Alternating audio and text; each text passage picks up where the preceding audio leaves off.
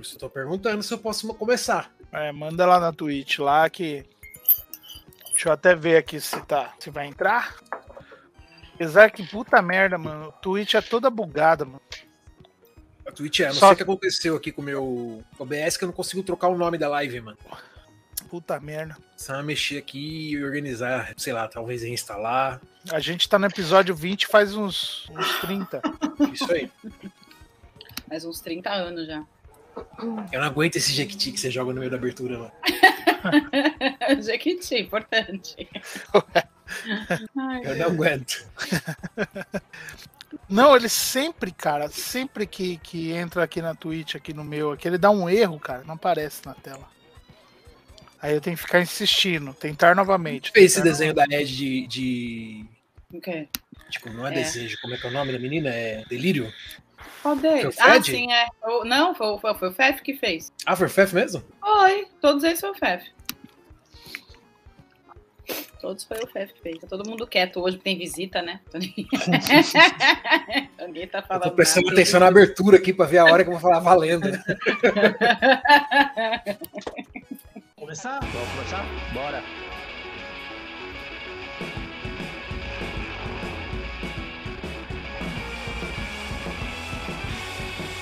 Senhoras e senhores, sejam bem-vindos a mais um episódio do Guardiões Perdidos. E aqui comigo, Fernando Carvalho, Estamos ao vivo. Aê, é nóis. a Ed Ê, boa noite, stay great. e Marcelo Manaro. E aí, cães? Eu sou o Rafael Luque e hoje a gente Ô meu, tu rateou em ter faltado a aula, parça. Tu rateou muito, muito, muito, muito, meu. Ô, logo hoje que tu faltou, feio, foi chuchu ao molho branco, iscas de frango, arroz e feijão, salada de tomate e o banana na sobremesa. Mano, tu rateou, cara. Velho, eu e o Cauê, a gente comeu três conchas, três conchas de galinha, feio.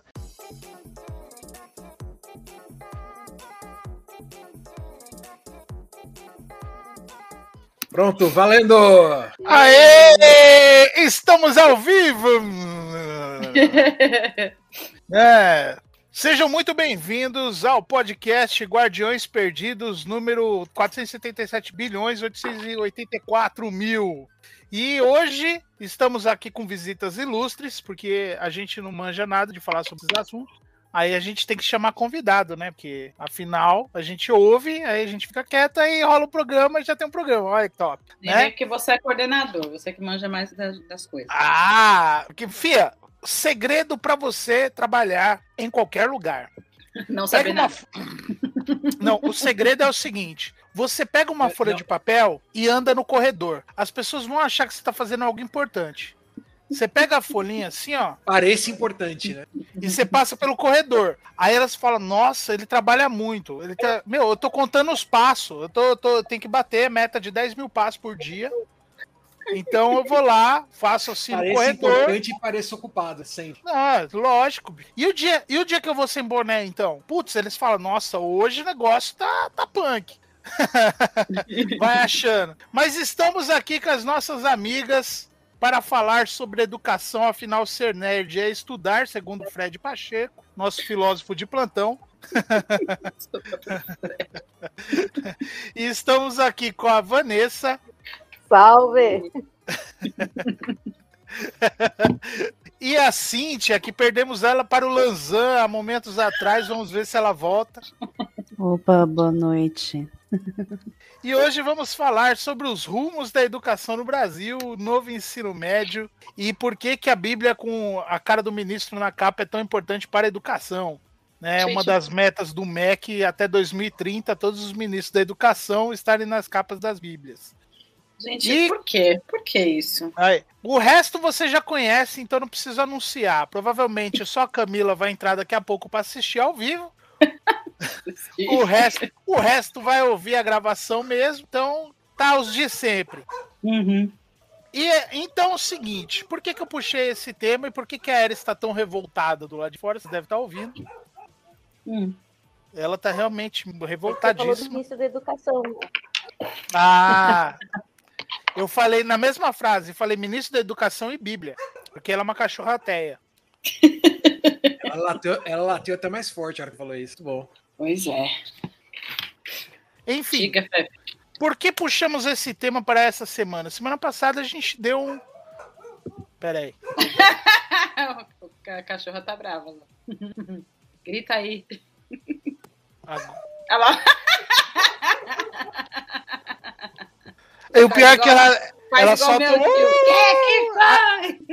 Aí lá no fundo, você escuta alguém. Oh, oh! Tá uma, tá maior discussão, tá maior debate ali fora. Mas enfim, a gente deu uma passada sobre esse tema semana passada, que era um podcast sem pauta, e a gente levantou algum- algumas questões. E eu, eu tenho, apesar de eu ser coordenador e estar nos anos finais, é, eu, não, eu não tenho entendido muito bem a estratégia do ensino médio, porque você acaba sendo obrigado a estudar para entender o que está acontecendo. Inclusive, ah, eu fiquei sabendo dias atrás que houve mudanças, inclusive nas grades dos primeiros anos de algumas faculdades aqui de Sorocaba, por conta da mudança do ensino médio. Aí eu falei, como isso é possível? Mas enfim, em 2014 começou o Plano Nacional de Educação, né, que era um projeto, né, ainda estávamos sobre a tela da, da Dilmãe, e que previa mudanças no ensino médio. Por quê? O ensino médio, ele é exatamente o grau de escolarização que tem a menor retenção entre os alunos. É, Você não consegue mantê-los estudando, né? É o grande desafio da universalização da educação é o ensino médio. É onde estão os menores índices, né? Que nós temos uma meta aí a ser atingida é, do PISA e de, de outras avaliações, né? E aí simplesmente rolou ah, uma reestruturação, começou a rolar uma reestruturação do ensino médio ainda nessa época, né? Ela só foi ser ah, assinada para começar os trabalhos já pelo Michel Temer em 2017. Mas aí entrou o nosso governo querido e amado do Bolsonaro, um, com o Ministério Técnico, né, com, com uma grande técnica aí. E aí eles falaram: bom, a gente tem que implementar o novo ensino médio. Como que a gente faz? Vamos consultar a base? Vamos convocar professores para discutir? Vamos. A gente faz reunião com os professores e aí a gente resolve tudo. E aí, depois que eles viram que os professores queriam educar, eles passaram a borracha em cima de tudo Exato. e fizeram do jeito deles, né? E aí, desde o ano passado, a gente já tinha notícia dessa implementação neste ano de 2022. Com o retorno da pandemia, é uma urgência, né? Porque a pandemia acabou. Então, nós teríamos que implantar esse ano, né? Em que, inclusive, uma das metas desse Plano Nacional de Educação era a implementação de, acho que, cerca de 40% de escolas integrais, uma coisa assim. E no estado de São Paulo, a gente já varou isso daí há tempos, né? Porque o Dória implementou basicamente ensino integral no estado inteiro. Agora, quando ele saiu até, ele já deixou o comando já. Ele falou: sabe aquelas escolas que restaram? Vamos, vamos tacar integral nelas também, no meio do ano aí, vamos ver o que dá. E aí, neste ano, entrou o novo ensino médio. Essa maravilha que prevê acertar a vida dos nossos alunos, transformar a escola num ambiente mais agradável e bem, bem melhor para eles. Que basicamente é o quê? O Rafael, que deve estar por fora, nós que estamos na educação, a Vani mais do, do que eu, inclusive, mas é, o que, que aconteceu esse ano? Entrou o novo, novo ensino médio ano passado, os alunos do primeiro ano do ensino médio, eles já começaram como novo ensino médio, né? Mas não se tinha nenhuma mudança efetiva. E no ano passado eles escolheram ah, algumas disciplinas chamadas itinerários formativos. Que é um quê? É, é, itinerário formativo seria uma disciplina que é um boladão de várias disciplinas, é por área, né? Você não trabalha mais uh, arte, sociologia, filosofia, etc. Tem um, uma matéria que eles escolhem que é um boladão disso tudo. Que no fim das contas nem os alunos, nem os professores entenderam, porque, tipo, ah, tem que ir para a sala de teatro agora. Aí você fala, mas não tem teatro. Hum. Pois é. Ah, tem aula de estudos sociais. Ah, tipo, né? É um boladão que eles fizeram lá e é isso que tá rolando. E desde o começo desse ano, o, o, como aqui no estado de São Paulo a gente teve a implementação da, das novas PEIs, né, as escolas do Programa de Ensino Integral, é, muitas escolas que, que ficaram regulares ficaram superlotadas, porque muitos alunos trabalham, né, ou começaram a trabalhar durante a pandemia, e eles tinham que buscar uma escola regular. Chegando lá, eles se depararam com o sistema que era o seguinte: como é, essas aulas elas teriam mais espaço na grade, foi aumentada a carga horária. Ou seja, o aluno que antigamente entrava às 7 horas da noite, agora ele está tendo que entrar às 5 e meia, se não me engano. E aí você fala assim, bom, tá, e a galera que precisa trabalhar? A galera, a galera que precisa trabalhar tá levando atestadinho na escola e se vira. Nos 30, a coordenação, os professores aceitam, que o aluno tem que trabalhar, né? É, a, as instituições relacionadas a estágio tiveram que se adaptar, porque o ensino médio no integral, ele uh, agora nós temos escolas integrais de 9 horas e temos escolas integrais de 7 horas. As de 9 horas começam às 7 e terminam às 4. Né? E as que têm fundamental e médio, elas, o médio começa às 2h15 da tarde e vai até 9h15 da noite. Então, todas as instituições relacionadas a estágio tiveram que se adaptar, ou seja, começaram a ter estágio no período da manhã, né? Aí o aluno sai correndo e vai para lá. E tem gente que está querendo sair mais cedo da escola para poder trabalhar, que tem muito adolescente trabalhando à noite. Ou seja, caos generalizado. E é com essa realidade que a gente vai começar o nosso bate-papo. É, a Flavinha chegou nesse meio tempo. Boa noite! Boa noite. Flávia Piazzi, arte educadora, bailarina, rebolatriz, é, dona da biblioteca, dona da porra toda, ela que presta o livro pra molecada. Fique. Só, detalhe, o aluno chega lá e pede assim, ó, eu quero o Pequeno Príncipe. Ela dá o Manifesto Comunista. Exatamente. É, o aluno pede Crepúsculo. É o ela, Maquiavel. Manifesto Comunista. É. Não, não, estão separados já. Os livros doutrinadores estão separados. Hum, Tem uma prateleira especial, tem Estão uma força separados, estão na martelo. vitrine. Olha, temos todas essas opções aqui para vocês escolher. É uma prateleira só. e roda entre os alunos. Mas enfim, então esse cenário que eu desenhei para vocês é o que a gente tem atualmente. Os anos finais continuam a mesma coisa de sempre. E esqueci de uma coisa importante, a lei dos itinerários formativos, né? Que agora entrou obrigatoriamente uma disciplina chamada projeto de vida, em que você vai ensinar para os alunos o caminho para a felicidade que ele tem que desenvolver um projeto de vida e encontrar a felicidade. Olha lá, Vanessa já. Vanessa, já que você apontou para si que você está dando projeto de vida, explique para a gente que maravilha é essa do projeto de vida. É, boa noite para todo mundo, né? Primeiro, é, olha, tá o caos, cara, tá o caos. Assim, boa noite. A pior coisa que fizeram, assim, foi, foi mudar todo esse rolê depois da pandemia. Eu não sei os colegas aí que estão dando aula, mas tá o caos na cabeça dos alunos. Eu não sei as crianças, né? Porque eu dou aula para ensino médio. Mas, assim, os adolescentes estão completamente perdidos, crise de ansiedade, depressão. Né? Não tem um dia que eu não saia da sala de aula para intervalo que não tenha uns três passando muito mal. Eles não estão sabendo lidar com essa ressocialização, digamos assim, com a pressão de entregar trabalho. Tá o caos, né? E aí andei conversando com colegas de outras instituições e tal. Tá generalizado, aparentemente, né? Até esses dias teve aquele surto coletivo, né? Crise de ansiedade coletiva. Então, assim, tá, a pressão em cima deles está muito grande e eles não estão conseguindo lidar. Ponto. E aí vem todas essas novidades aí, e nós, como seres humanos, como professores, também passamos pela pandemia, também né, a gente está tentando se readaptar de novo, voltar aos poucos, tentar compreender como os alunos estão, enfim. E aí esse projeto de vida, acho maravilhoso esse nome, né? Projeto de vida. Eu não sei nem o que eu vou comer amanhã, eu vou ensinar para as crianças que elas vão ser daqui 15 anos, daqui 20 anos, qual universidade elas vão escolher. Eu tenho trabalhado mais na linha da filosofia, que é senso crítico, né, o desenvolvimento de senso crítico, porque efetivamente ninguém sabe o que é esse rolê, né? Então, geralmente, os professores que eu tenho observado de filosofia e sociologia acabam pegando essa disciplina e aí eu tenho trabalhado com eles a questão do autoconhecimento mesmo, que eu parto de Sócrates. Porque é isso que eu compreendo como projeto de vida, no presente, não no futuro. Né? Porque se eles não se, não se conhecem agora, que, que eles vão imaginar no futuro? Mas assim, é, tal, eu não sei para quem está na escola, mas eu percebo que está bastante caótico, assim. E ter colocado isso pós-pandemia em aula presencial tá, deixou tudo muito pior. Porque está todo mundo muito, muito, muito perdido. Né? É, mesmo direções de escola, até se adaptar, o negócio vem de cima para baixo, é do dia para a noite, assim, meio que imposto. Então é o, o, o, que sempre acontece na educação no Brasil, né? O famoso se vira nos 30 do Faustão, só que você não ganha nada. Você É. só perde só. Não, você ganha, você ganha dor de cabeça, ansiedade, depressão.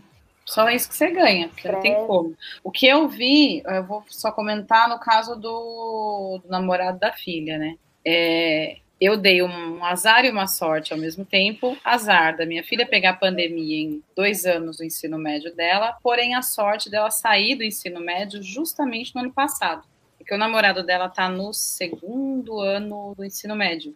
E ano passado estava igual esteve nos últimos dez anos. E esse ano mudou não foi a. Eu lembro que quando eu estava fazendo design de interiores, eles mudaram. Não, não só design de interiores, quando eu estava na faculdade de letras mesmo. Eles mudaram a grade. A faculdade de letras, na época, estava com três anos, eu fiz três anos, e eles decidiram mudar para quatro anos. Lembro que, eu nunca quis saber também. Mas eu que estava, que entrei na grade de três anos, ia terminar esses três anos, e quem entrasse a partir da grade de quatro anos ia fazer quatro anos. E o certo é esse, porque é assim que deve funcionar. Vai começar a valer para quem está ingressando. Só que eles não fizeram isso. Nas escolas aqui, parece que não fizeram que essa escola dele é escola particular, não é nem escola do Estado. E eles simplesmente colocaram é, essa implantação do governo para esses alunos que já estavam na escola.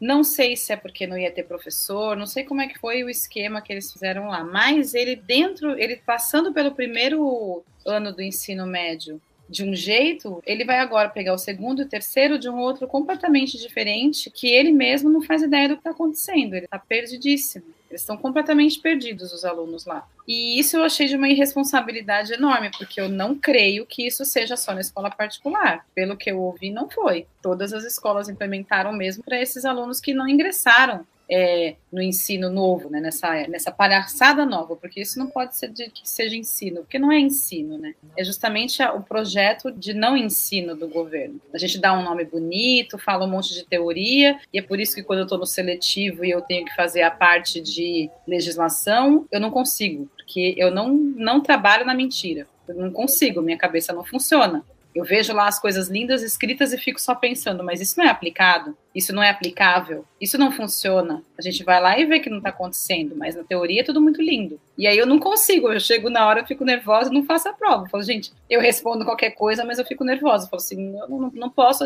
acreditar que tem tanta teoria maravilhosa e na hora que a gente tenta colocar, a gente não pode, né? Então, eu vi aqui isso, que eles estão confusos, e eu não sei, aí eu vou perguntar para vocês, se vocês leram essas matérias, pessoal tendo crise de ansiedade coletiva, etc., se nas matérias em questão, porque eu não li nenhuma, eu falei assim, ai gente, eu não vou ler isso, porque isso vai estourar minha cabeça. Mas eu não sei se estão abordando justamente o fato disso ter mudado, porque são os jovens que saíram. Quem estava no nono ano em 2020, 2019, foi para 2020 e interrompeu, precisou interromper por causa da pandemia, passou 2021 entre ficar em casa e não ficar, e de repente volta para a escola presencial integralmente o tempo inteiro, e é uma coisa completamente diferente. Isso embrulha a cabeça de qualquer pessoa.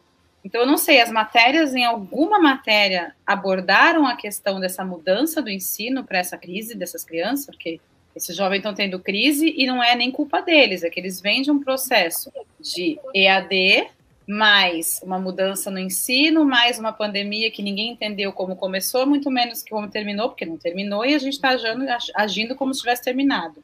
Tá tendo carnaval, não tá? No Rio de Janeiro, gente, eu sou mega tá, perdida, eu não tenho televisão. Eu não tenho televisão. Então eu não sei. Eu descobri hoje sem querer. Eu falei assim: tá tendo carnaval aonde? Eu, eu descobri por causa da notícia da menina que se acidentou. Eu também. Foi exatamente isso. Eu falei, como assim? Que carro alegórico? E aí, enfim, né? Então a gente não sabe nem como começou a pandemia, não, nem terminou. Estamos agindo como se tivesse terminado, mas não terminou. Então, alguma dessas matérias abordou essa mudança do ensino para, de repente, essa, esses jovens estarem passando crises, que eles têm motivo para ter crise, né? O mais importante é isso. Motivo tem, sobrando. Mas o pessoal acha que é só frescura, imagina. É, imaginei que ninguém fosse abordar isso, porque, né? Quem se importa eu, com o que está acontecendo eu, dentro da escola? Eu não lembro de ter lido nada, não. Eu é, também li só uma e não... Os alunos estão tudo fresco, frescura, etc. Hum, caramba. Pois é, eu sei que eu, eu vi isso e falei assim, é, gente, acabei, mas Eu acabei mudou. de ler as notícias aqui, enquanto vocês estavam falando, e eu fiquei chocado, cara. Caso até de automutilação com várias crianças ao mesmo tempo, dentro da escola. Sim.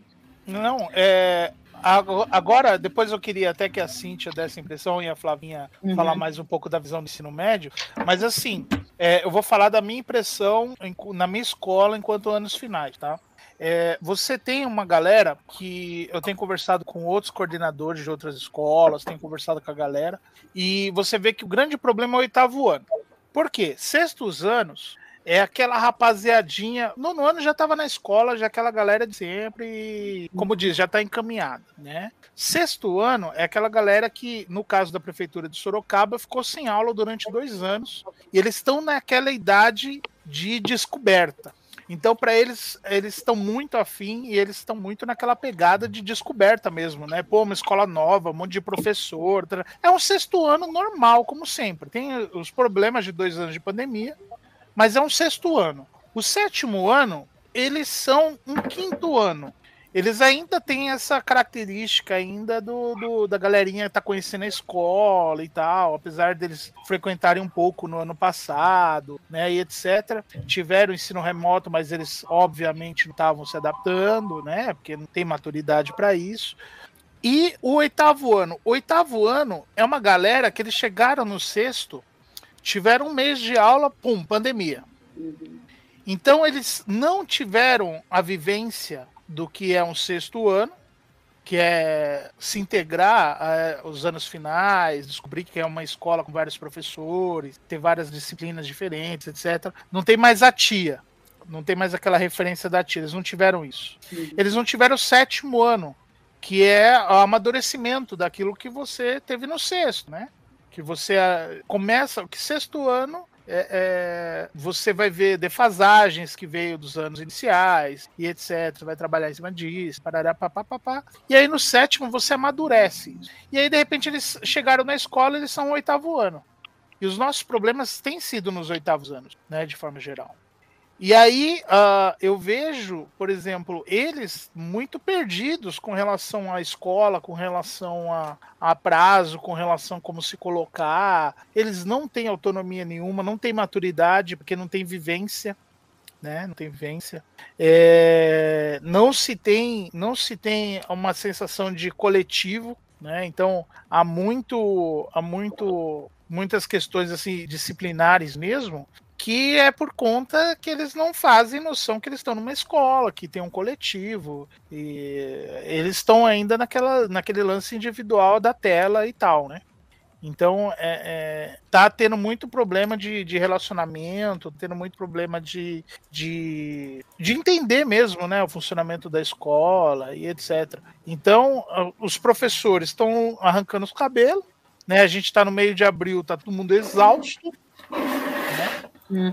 Uma grande demanda aí é, é, de, de tanto de ver as deficiências, as, é, as questões aí de, de, alfabetização e etc, né? Mas só que a escola sempre teve isso, mas só que tá tudo potencializado, né, cara? Tá tudo vezes 10 na sala de aula, né?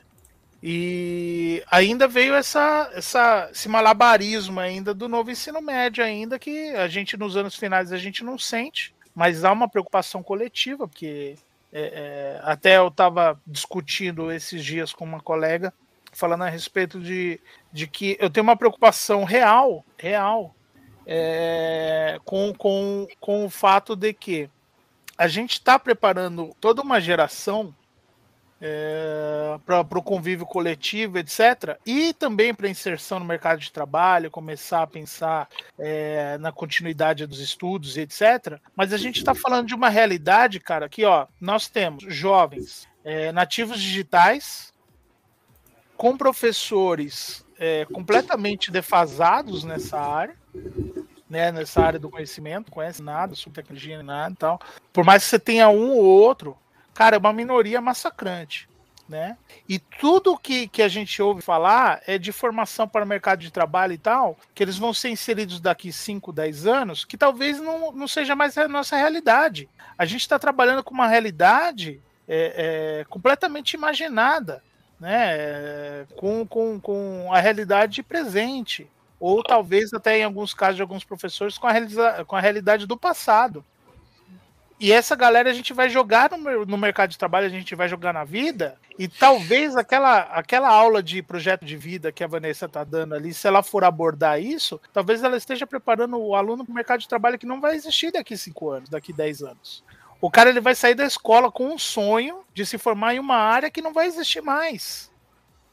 Então é uma preocupação que eu tenho real. Tipo, a gente não tem informação para isso, a gente não tem informação e a gente não tem nem um vislumbre do que pode ser esse futuro próximo. Porque cada vez mais a gente vê a tecnologia tomando é, é, a força de trabalho aí, mas só que quem se ferra é exatamente a galera que a gente está educando, que é o pobre lascado. Que, uh, uh, como Pô, diz pera, assim, é o- o interessante trabalho- que. Hum. Não, pode falar, pode falar. Não, desculpa, te cortei, tá com atraso aqui para mim, que você tinha parado. Ah, tá. É interessante que os alunos cobram essa questão tecnológica. Os alunos eles compreendem essa questão de novos empregos no futuro, é, mesmo a questão de, proje de projeto de jogos, programação. Eu tenho muitos alunos que se preocupam com isso. E o interessante é que eu sempre os pais não aceitam porque não é trabalho. É design de jogo, coisas voltadas para a internet, Instagram é um trabalho, porque trabalho, que é o que a gente conhece como trabalho, digamos assim. né? Mas os alunos, pelo menos os meus, eles estão mais assim é, interessados nessas questões. Mas é o que você pontuou, assim, é muito cada um se vira mesmo, né? O professor tem que correr atrás e se virar para a demanda, porque eu, por exemplo, a minha graduação, vou, vou, vou dar minha idade, eu terminei em 2007, né? O que, que eu aprendi em 2007 para agora de questão de tecnologia, no sentido assim, de formação mesmo? Né? A, gente, a gente vai fazendo porque a gente corre atrás, se preocupa. Mas assim, mesmo nas universidades de hoje em dia, o que, que o, o, os colegas aí que estão saindo formados estão aprendendo em relação à tecnologia? Pouquíssima coisa, né? Então, eu me preocupo bastante com isso também, esse negócio de projeto vida, porque assim, tá, trabalho, mas a tecnologia, ela tá comendo solta, coisa de 10 anos atrás não existe mais. O que, que vai ser daqui 10 anos? Eu não sei né? Mesmo que seja pontualmente uma questão atual, assim, tecnológica, ah, vamos ver isso. Daqui 10 anos, provavelmente essas coisas não vão existir mais. Então tá todo mundo muito no desespero mesmo, e tá todo mundo hiper, assim, sobrecarregado. Demanda emocional, então eu não vou nem falar com o professor, eu, eu tô exausta. Eu, eu durmo, eu não descanso, porque eu vou cansaço emocional. Essa questão das crises de ansiedade, todo esse espero dele também, dos pais, né? Tá todo mundo muito sobrecarregado. Então, assim, eu não sei o que vai ser mesmo daqui 20 anos. Vai demorar uma geração inteira, eu acho, pra gente conseguir superar todo esse processo. Mas, viu, eu não sei se vocês estão me ouvindo bem, porque eu peguei um fone aleatório. Mas será que isso não é mesmo parte do plano? Ah, eu parece umas teorias meio conspiracionistas e afins, mas assim, sabe, um sistema prontinho neoliberal mesmo para formar pouco, tá? Não poucos, formar muitos, mas com um pouquinho só de instrução para que esses não alcancem mesmo degraus que poderiam alcançar, porque capacidade tem, mas é para limitar mesmo. Não limitar a galera, ah, é pobre, deixa ser mão de obra barata. Por favor, a gente precisa dessa galera mão de obra, a gente precisa de gente para trabalhar e ganhar. Isso seria a teoria da conspiração se não fosse tão claro que é mesmo o plano. Exato, que é mesmo é. o plano. Se não fosse Ah, teoria a da gente- conspiração, se não fosse um processo histórico, Exato. que já aconteceu. Porque é exatamente o que eu ia Foi falar. o A processo gente histórico que o veio governo disso militar antes. implementou. É, a Nós gente passamos- veio disso antes. a gente começamos- era, era desse jeito. E aí agora a gente deixou, a gente está voltando para isso, que querendo ou não, quem voltou para o poder muito abertamente, porque antes era uma coisa muito menos escrachada. Porque eu, eu falo direto isso. A gente fala-se muito sobre. Ah, porque em Cuba você não pode fazer isso, o povo direito, não, o povo da direita fala, em Cuba você não pode fazer isso, você não tem liberdade de expressão. Eu falo, gente, vocês acham que vocês vivem em uma democracia. A ditadura, ela nunca acabou. Você só pode votar, porque tá tudo igual. As coisas não estão diferentes. Então a gente voltou para o processo anterior, do tempo em que você, para poder fazer o ginásio, tinha que fazer uma prova depois do quarto ano. Essa separação do ensino fundamental, anos iniciais, anos finais, né, fundamental 1, fundamental 2, já é uma maneira de voltar para esse processo. Porque, assim, quando eu fazia, era primeiro grau, segundo grau e universidade, né, faculdade. Primeiro grau, segundo grau. Primeiro grau é do primeiro ao oitavo ano. Não tem diferença dentro da escola. Por que, que isso virou uma diferença de repente? Agora tem o Fundamental 1, Fundamental 2. Por quê? Isso não precisa, é irrelevante do aspecto educacional dentro da escola. É uma burocracia que a gente nunca precisou. Gente, eu vou, eu tô falando dessas coisas, eu falar, o que eu tô falando é mais por uma posição que eu tenho até de fora da escola, tá? Porque eu vou dizer, eu só dei aula dois anos, nos últimos dois anos. Então, né, do, do, foi 19 e 2020. Só que estando dentro, eu vi o que eu já sabia de coisas de fora. Então, para mim, foi sempre o que, para mim, sempre passou por isso. Essa mudança de Fundamental 1 para Fundamental 2 foi um retrocesso no sentido de nome. E através do nome, a gente começa a fazer as mudanças sem perceber. Primeiro, a gente faz essa diferenciação de que ah, o, não é mais primeiro grau, segundo grau e universidade. No, no, ensino fundamental, você tem duas coisas, que é o ensino inicial, né, o fundamental 1 e o fundamental 2. Para que essa diferenciação? O que, que isso trouxe de fato para a educação? Nada. Nada. E eu posso falar como mãe, não mudou nada que a minha filha entrou também antes que o primeiro, que o prezinho se tornasse primeiro ano e fosse do primeiro até o nono ano. Tanto uhum. que as apostilas dela vinham com duas descrições: primeiro ano, é, segundo ano, primeira série. Se, é. Segundo ano, terceira série. Todas as apostilas dela vieram desse jeito. Então, como mãe, eu posso falar isso. Só não estava dentro da escola. Mas para mim, essa burocracia, isso é só um nome burocrático, que permite mais para frente modificações que não vão ser positivas, porque elas nunca foram. Porque eu tô para ver modificação positiva vindo de, de cima para baixo que é justamente o que o FEF falou. Discute-se com os professores. Os professores, eles falam, vamos educar essas crianças. Não, não, não, educar eu não quero. Porque é isso, é um projeto. A gente já passou por isso e é importante que volte, porque sim, essas crianças, esses jovens que dependem do ensino público, são vistas apenas e exclusivamente como mão de obra quanto menos eles souberem, menos eles lutam por direitos, menos Sim. eles incomodam. E isso é, me deixa triste, porque onde eu moro, pelo menos, os professores acham isso fantástico. Eles tratam, pelo menos na escola em que eu dei aula, os professores lá tratavam essas crianças justamente como isso. Eles não conseguiam. Havia um lá que, assim, ele é super querido aqui na cidade, maravilhoso, todo mundo adora ele mas ele literalmente dizia que o que ele estava fazendo era só dar aula para futuro bandido. Eu falei assim: se você fala isso dentro da sala dos professores, você está me dizendo que dane-se essas crianças. Então você está querendo que eu seja compreensiva e que seja legal com os alunos que você olha para eles como futuros bandidos. Só que você, meu caro homem, tem 1,90m e é deste tamanho. Eu tenho que entrar na mesma sala que a sua sala, que todos os meninos te adoram, e eles olham para mim como se eu não fosse porra nenhuma, porque a mãe deles não é ninguém para eles na casa deles. E eu não posso virar para minha direção e dizer que isso é uma postura machista, fundamentada socialmente e que, na verdade, ah, eu não tenho privilégio nenhum. Eu não, não é meu privilégio ser maltratada por eles. Isso eu ouvi da minha diretora, que eu não tinha privilégio, tipo, que eu, eu, o, o, privilégio de ser maltratada por eles não era só meu. Eu, eu não estou entendendo o que você está falando. Mas é isso, eles olham para eles como essa como essa fonte de trabalho, como a escola sempre foi um, um, um, meio de educar as crianças para o trabalho na indústria, o pedir para ir no banheiro, o, o, sinal, o acordar cedo demais. Todo mundo sabe que acordar cedo não ajuda as crianças, acordar cedo demais, né? O, o acordar cedo demais não ajuda as crianças. A ideia do sinal para mudar Horrível. as aulas e a hora do intervalo, o pedir para ir no banheiro, meus alunos, o tempo inteiro eles pedem para ir no banheiro porque que é, né? Porque eles querem avisar que eles vão sair e tal, e é o que eles estão acostumados. Mas toda a vida eu ouvi da diretora, da subdiretora, do diretor, do coordenador, todo mundo, não, depois o recreio não pode deixar no banheiro. Ah, tá, que eu não vou deixar no banheiro.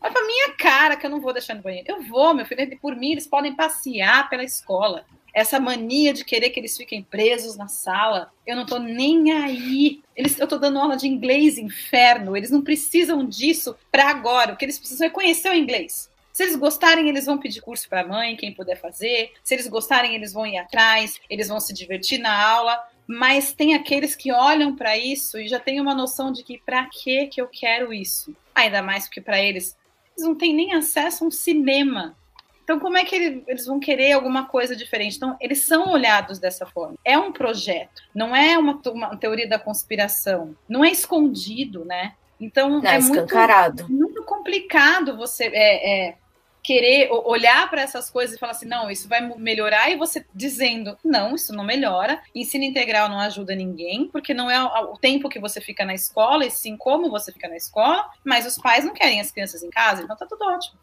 Tá tudo maravilhoso o, a ideia da, do ensino do nosso querido é, excrementíssimo presidente, ela só não deu certo da, do, do EAD para crianças desde o prezinho, porque a pandemia veio e fez os pais ficarem desesperados de ter as pestes deles em casa porque a minha nunca foi peste, então ela nunca me deu problema, ela podia ficar em casa tranquila. Mas eu sei que tinha uma nessa escola que eu dei aula que ela rezou todos os dias da vida dela a Deus para levar o filho dela embora. Porque a professora dele, todo, todo dia que a gente tinha reunião do professor, falava: ela não me deixa em paz, porque ele não deixa ela em paz. Então, o dia inteiro dela falando. Então, assim, foi isso que fez com que a ideia do EAD para as crianças pequenas fossem abandonadas pelo governo. Por quê? Porque os pais não querem mais. Se, ele, se o governo vier com essa ideia de novo, os pais vão pegar, aí vão tacar fogo em Brasília. Então, assim, meu filho não fica na minha casa Não. de jeito nenhum. A ideia de homeschooling sumiu, né? Isso. Fazendo, um- fazendo um Essa- complemento aí, uma ponte, né, entre o que a Ed e a, e a Flávia estão dizendo, né? A gente tem uma luta no Brasil que dura 30 anos pelo projeto da nova escola, pela implantação de uma escola humanista no Brasil, né? Hum. Finalmente é bem sucedido, né? E culmina na, na lei de educação, na lei de diretriz e base de educação de 1961, né? Só que ela dura aí só três anos na efetividade, porque em 64 a gente tem um golpe militar no Brasil, né? E aí eles acabam né, com, a nossa, com a nossa LDB e implementam uma nova lei de educação, que é conhecido como a, a lei MEC, o acordo MEC-USAID, né? Que eles fizeram com, com o USAID, que era uma entidade de ajuda né, filantrópica norte-americana, mas que na verdade trabalhava para a CIA, né? É, e que, enfim, realizou projetos em diversos países subdesenvolvidos nas décadas de 60, 70 e por aí vai. E aí, esse, esse, esse projeto de, de colaboração, ele justamente ele usa essa justificativa de que a gente precisa implementar um estudo que seja um estudo tecnicista, que forme as pessoas para o mercado de trabalho. Ah. Então, quando você, quando você fala essas coisas para mim, é, é, é muito engraçado porque você escuta o Dória falando, por exemplo, nos últimos tempos aí, a respeito desses novos projetos de educação que ele está instalando, e os termos que ele usa são os mesmos termos que o pessoal da ditadura militar usava na época para justificar a reforma da educação e a implementação que eles estavam implantando. Então, você fala assim, ah, é uma teoria de conspiração. Não, até os termos são, não é, não é teoria, não, é, é como a Ed falou, não é escondido. É, é exatamente isso, o que você falou é exatamente o que está acontecendo. É só você prestar atenção no que está sendo dito. E eu vou fazer um comentário, Fef, só que Nossa. complementa um pouco a, a visão do, da ditadura militar sobre a criança periférica, pobre, negra, indígena. Eu estou ouvindo agora o podcast do Vamos Azuki, de Altamira, e no primeiro episódio ele fala sobre o ECA, a criação do ECA em 92. 92, né? Eu, eu, para mim, o ECA entra na minha cabeça em 92, mas eu não sei se foi mesmo, tá, gente? É, mas em 92 eu tinha 14, então se eu errar, me compreendo. É, o que, que acontece? Que ele fala lá que foi uma coisa que eu tinha noção, mas eu não sabia.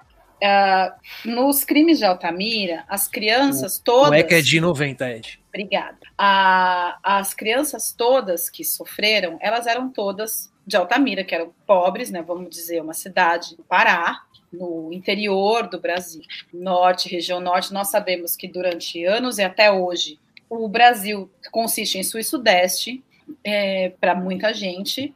Aliás, muita gente acha que a gente sustenta o país e não é por aí, mas tudo bem, o sul e sudeste sustenta o país. Então elas, elas foram atacadas lá e não houve investigação, não houve nada, e muitos chegaram a nem sequer avisar a força policial. Mas por que essa postura? Porque pela, ah, pelas leis da época, da época da ditadura militar e depois, crianças que não fossem classe média, brancas, e assim, é claro, não é uma coisa escondida novamente, não tinham direitos. Crianças negras, crianças indígenas e crianças, principalmente mais pobres, elas não tinham direitos, elas não eram consideradas cidadãs pela lei. Não é como se isso fosse um- uma ideia social apenas. Pela lei, elas não eram consideradas. Elas não eram sequer assim.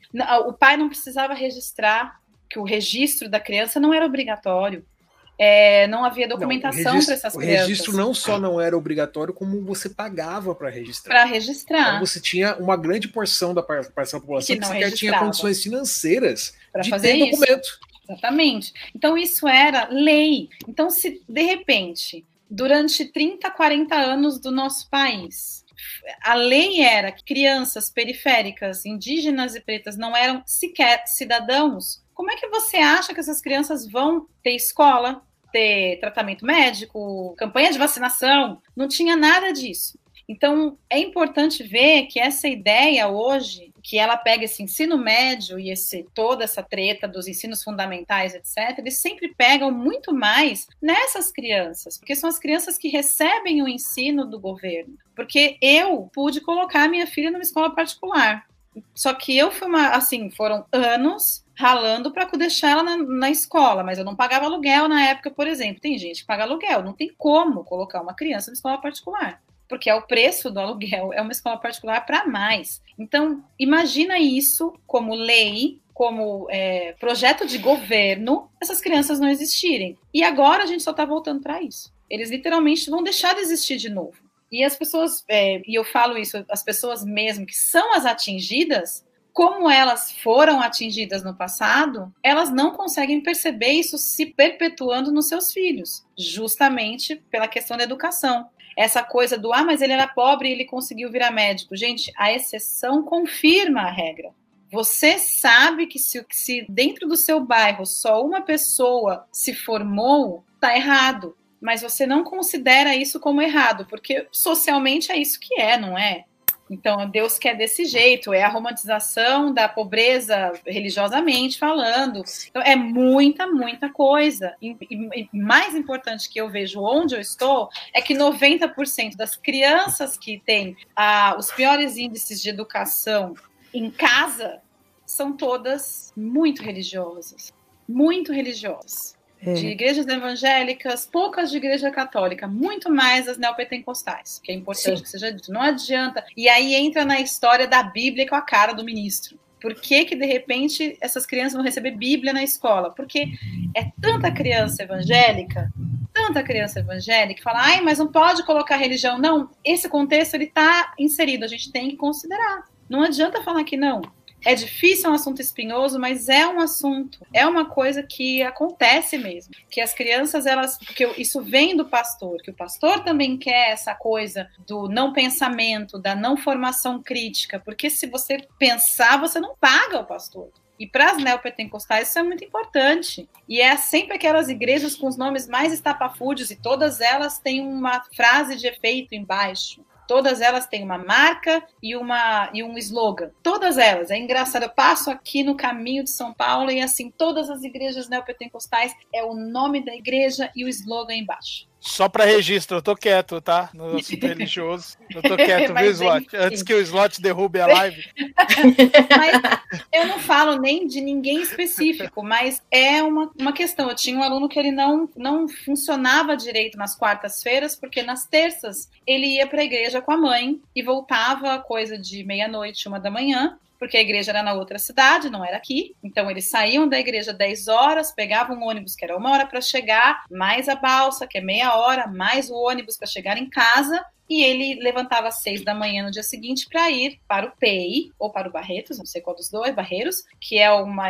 Tanto o PEI é uma escola integral, quanto o Barreiros é uma instituição que, é, é, traz crianças e fica com eles o dia lá, fazendo atividades, etc. Alimentação, é bem legal. Barreiros é bem legal. Uh, nada, muito pelo contrário, achou excelente Barreiro. Mas o, ele, ele, ia para o Pento, ele acordava muito cedo e ele não dormia na quarta-feira. De terça para quarta, ele praticamente não dormia. O menino não funcionava na aula.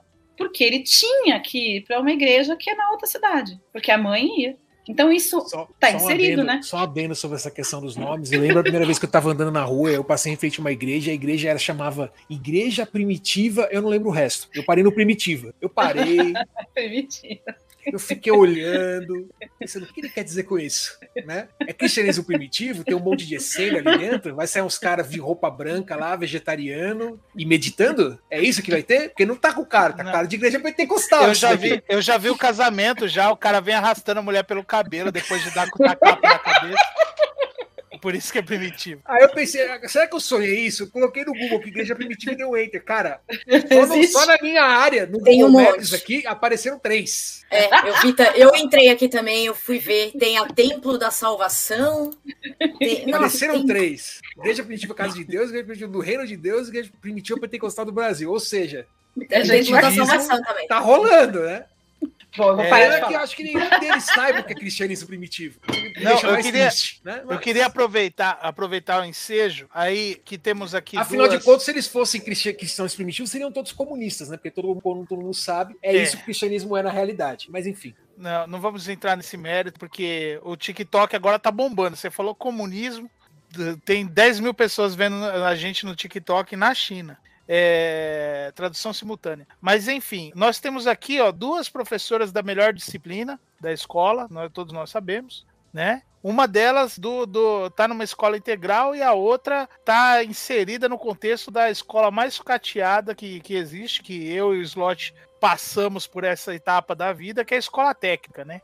Então, não, maravilhoso. Eu, eu, todo mundo sabe, eu já falei isso em outros podcasts. Eu, eu sou um feliz, um feliz formado em nutrição, mas eu estava matriculado no, no curso de edificações. Me formei em nutrição e peguei o diploma de edificações, porque lá tinha mulher e tinha biscoitos grátis. Então, por isso que Eu fiz nutrição, eu sei como que é. é, então, era da hora. Não, no, no Kaká, bicho, você chegava numa sala, só tinha cueca.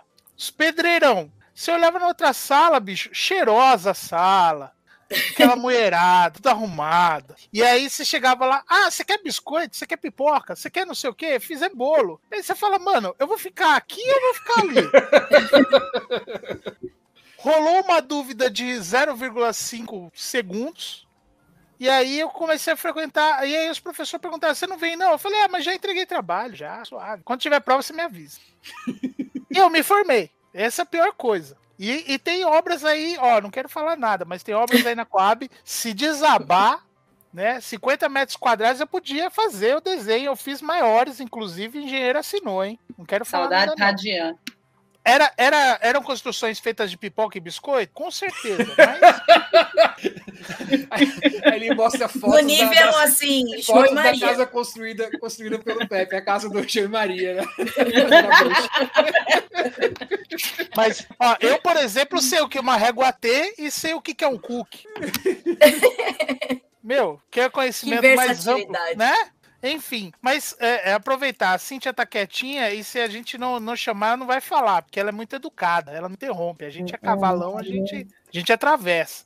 Mas, Cíntia, por favor, eu quero suas impressões. Depois eu quero que a, a Flávia fale, depois, porque eu quero entrar na questão do Novotec, que é.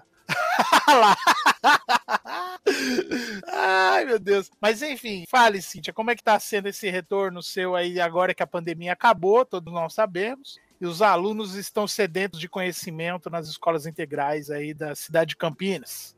É, posso só voltar numa questão que a, que a Ed mencionou antes que, que eu perca aqui? É, esse discurso, né, de que os alunos, as crianças precisam sair das ruas, é algo a ser questionado também, né? Qual é o propósito? A gente não deveria fazer o contrário, as ruas não deveriam então ser seguras para que todos pudessem estar nas ruas? E a escola integral, inclusive, foi criada a partir desse discurso, né? Vamos tirar as crianças das, das ruas. Quando a escola onde eu trabalho foi inaugurada, inclusive, foi o discurso do prefeito. É, então já é algo que a gente vem questionando, né? Porque fica a responsabilização só por conta da escola, por conta dos professores. Então, se algo dá errado, é tudo culpa dos professores. É, como eu estou sentindo esse, esse ano, é, é um pouco como eu senti em 2015. Então, só para explicar, a nossa escola era parcial até 2014 e 2015 ela se tornou integral. E aí a gente não começou integral, porque não tinha refeitório e elas precisavam almoçar na escola. Então não tinha refeitório e mesmo assim se tornou integral. Qual foi a solução? Manter parcial até março. Então ficou parcial até março. E aí a partir de março é, começou o currículo integral. E, e aí esse ano de 2015 foi justamente que eu entrei. Então, a gente teve que lidar por alguns anos com os adolescentes que, que não estavam acostumados com essa nova rotina. Então, tipo, de uma semana para outra, eles saíram da parcial e começaram na integral. Então foi, foi bem difícil esse ano de transição, foi justamente o ano que eu entrei e, e a gente sempre tentava procurar né, soluções ou estratégias para a gente contornar, porque o, o, sexto e o sétimo, conversando, eles né, iam entendendo, só que o oitavo e o nono tinha uma revolta maior. Então toda aula era uma reclamação, que não aguento mais, não aguento mais. E muita gente, inclusive dos nonos, é, saíram da escola. É, depois de alguns anos, né, vindo lá do primeiro ano, no integral, já se acostumando com, com cinco professores, né, do primeiro ao quinto. É, nos últimos quatro anos, por aí, nos últimos quatro anos não, nos últimos três anos, é, o pessoal começou a se acostumar um pouquinho mais. Então, no ano seguinte, a gente já começou com uma prática meio diferente, tendo a experiência de 2015.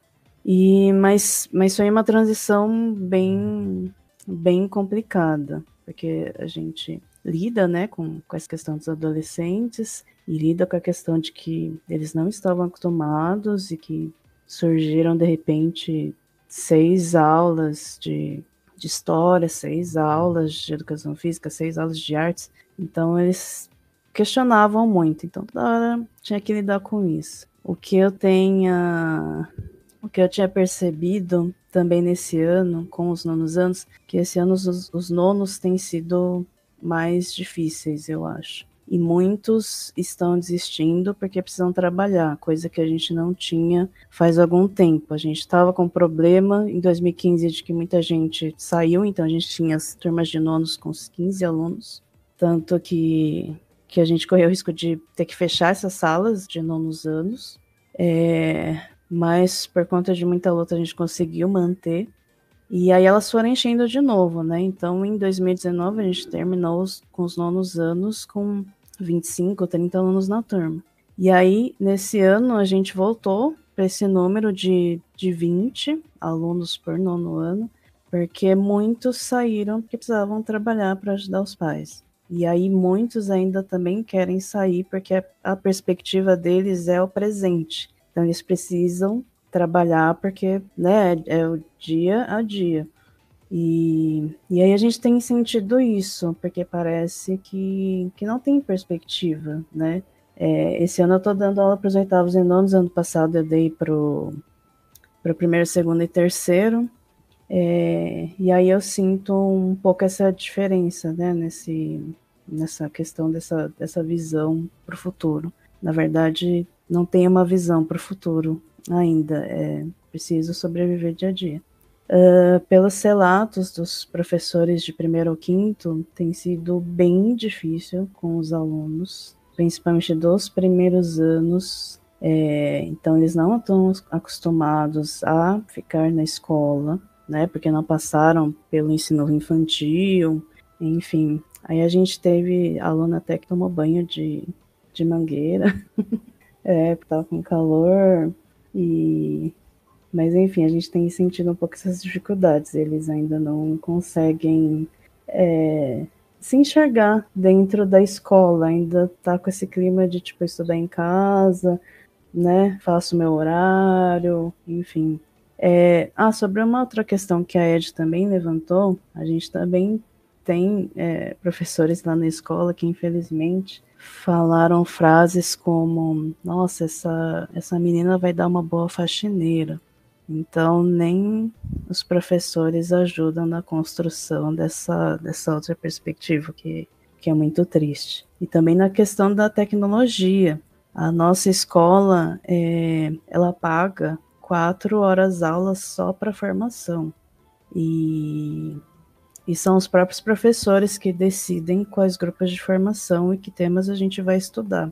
Então a gente tem essa autonomia, tanto que a gente criou por alguns anos os grupos para estudar tecnologias. É, mas nos grupos de tecnologia, metade dos professores que estavam levavam papelzinho para ficar recortando, EVA para recortar. É, tirava xerox, enfim. É, então, os sumos para educação, para mim, por enquanto, estão bem nebulosos. Estou vendo só o fundo do poço. É, eu prefiro ser pessimista, porque aí se alguma coisa boa acontecer, aí eu fico. Aí eu sou surpreendida. Ô, Cintia, você tem que entrar todo o podcast agora, porque eu tô solitário nessa.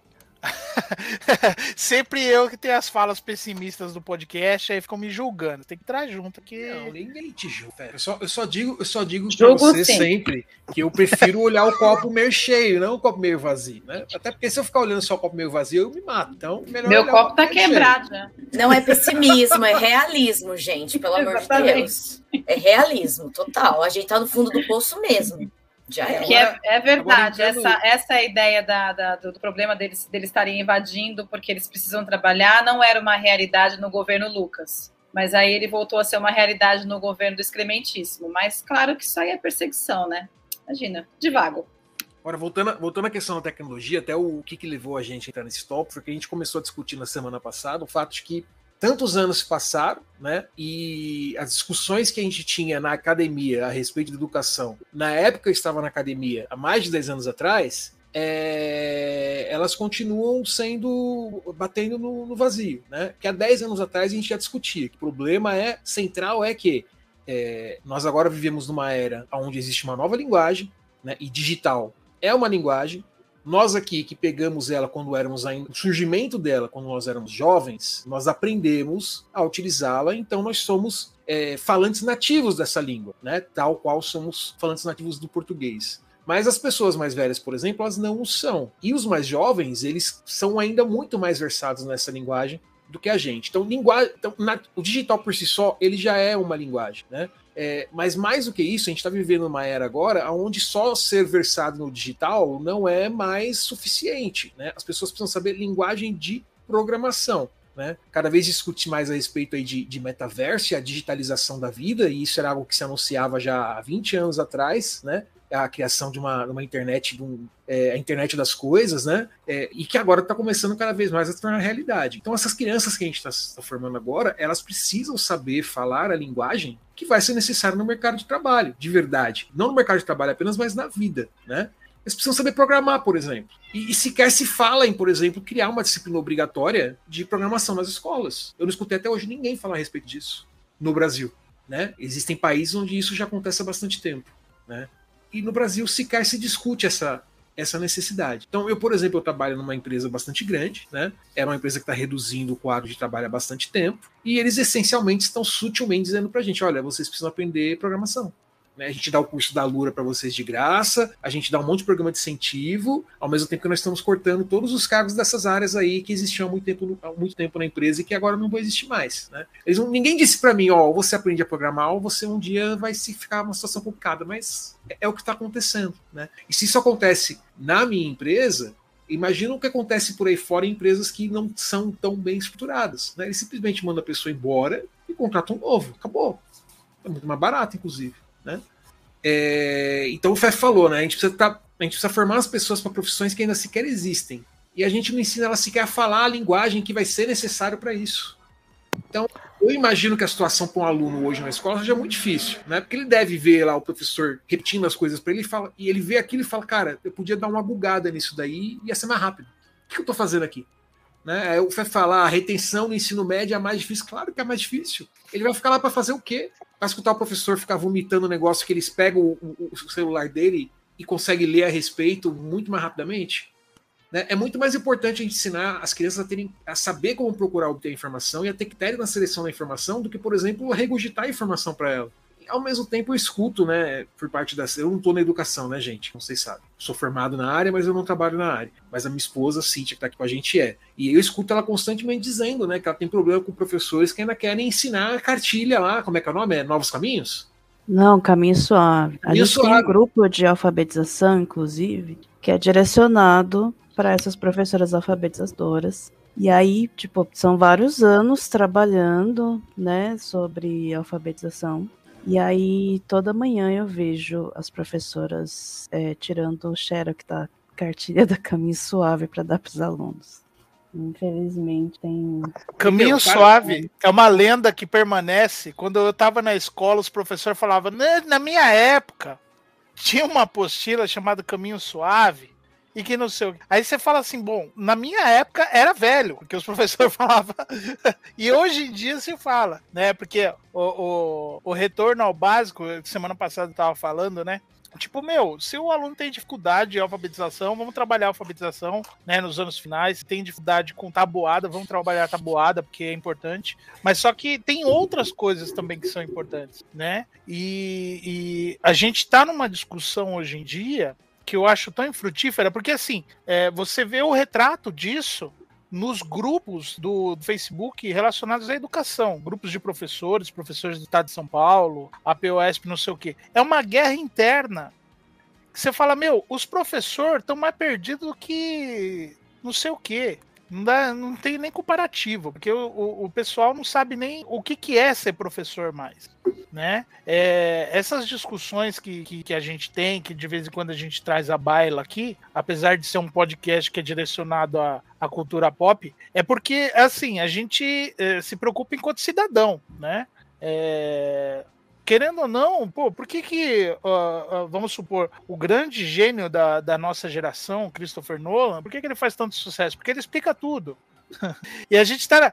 Qual é o link que eu tô fazendo com isso? É simples, gente. Hoje em dia, se você trabalha ironia, se você vai falar algo de forma irônica, você tem que explicar, ou você tem que colocar algum chaveamento, porque as pessoas não entendem ironia. Né? É, é, inclusive, é, tem gente que, que, que, queria um tipo de pontuação para ironia, né? Porque é, se torna necessário na sociedade que a gente vive, né? Ah, as pessoas não sabem interpretar, não sabem interpretar os fatos, cara. Você apresenta fatos e você fala, vamos, discutir, Então, vamos começar a Mas discussão eu, a partir mas eu da- acho que aí tem dois pontos, né? Por um lado tem a pessoa que é boçal o suficiente para entender a ironia, mas por um lado a gente escuta umas pessoas falando umas coisas tão absurdas e não sendo irônico, mas de verdade, que aí você fica meio perdido também, né? Você escuta você, você pensa, cara, isso não pode ser sério. Mas aí depois você descobre que é. Então você fica meio. Não, mas aí é que tá, Slot. Todo esse processo, ele, ele, ele, ó, conspiracionista total. Todo esse processo, ele tá na base. Porque você constrói cidadãos que não estão preparados para viver em sociedade, que, ah, que não vão ser inseridos no mercado de trabalho, porque eles saem completamente perdidos no meio do tiroteio. Não tem habilidades, não tem inteligência emocional para lidar com outras pessoas, para viver em sociedade nós não formamos leitores, que é uma discussão que a gente teve aqui outro dia, porque, meu, o cara, ele. É, é- é o que eu tava falando lá do, do Machado de Assis. Sabe? Tipo, o, o professor, que a gente até teve uma discussão sobre isso outro dia, né? Tipo, pô, Machado de Assis, cara, é fenomenal, é espetacular, o mundo inteiro reconhece, mas só que, tipo, o, o professor, ele chega aqui, ó, ó, esse aqui é um clássico. Leiam, façam uma, um fichamento e pau no seu cu. Eu, eu ainda, ó, é que é, é antipedagógico isso, mas eu sou louco da vida pra fazer um carimbo assim, pau no seu cu. Pá! Pra terminar o assunto. Porque, meu, é, é, as pessoas não falam, mas a atitude é a mesma. A atitude é essa, né? Vocês estão relatando aí colegas aí que literalmente eles não falam isso na cara do aluno, mas só que a atitude dele é essa. A diferença é que eu, eu já sou escrachado, eu já falo, mas, pô, colocar no carimbinho é o que falta para essas pessoas, colocar ó, pau no seu cu, né? É, você falando de linguagem de programação, Slot, a gente está falando de escolas, cara, que é, a gente está vivendo na, na era em que todo mundo, segundo o nosso ministro da Economia, todo mundo tem um iPhone, Dois, dois, dois iPhones, né? dois, por pessoa, por habitante. Dois. Eu vou falar Nós pra ele temos- que eu não tenho iPhone, eu tenho Xi- Xiaomi. Então, e aí você chega na escola, tipo Comunista assim, meu, você. Logicamente que sim. veio, veio um lote, veio um lote de netbooks da Positivo, maravilhosos, e que foi instalado o sistema que o governo mandou lá, o Windows 10 deles lá, que simplesmente não funciona. Você liga o computador, o aluno não consegue usar. Então, aí você fala, meu, como que eu vou trabalhar tecnologia? Aí a gente fala, a gente tá falando de linguagem de programação, mas a gente não tem o básico. Não tem internet na escola. Ah, não, Ed. Tem Internet é luxo. Não, não. Eu sei. Os desafios, os desafios da educação que a gente, que a gente enfrenta. Eu lembro, por exemplo, na época que eu estava no, no meu mestrado, que eu fui, eu participei num, num congresso sobre tecnologia de educação promovido pelo MEC na época, né? E aí eu lembro que a coordenadora nacional do, do, do- do instituto, né? Ela, ela chegou pra gente e falou: ó, como é que a gente fala? Qual é o grande desafio da gente falar de, de tecnologia de educação no Brasil? O Brasil ele tem dimensões tão grandes que as pessoas elas esquecem que existem alguns estados no norte do país onde uma porcentagem significativa da população não fala português. Eles não falam português, eles falam tupi. As comunidades indígenas, não. População normal, no interior. Elas ainda falam tupi. Ó, e aí a gente veio de um cenário. Não tem energia elétrica. E aí você Cara- quer discutir tecnologia de educação no lugar onde as pessoas não falam português e não tem energia. Não tem nem Esse televisão.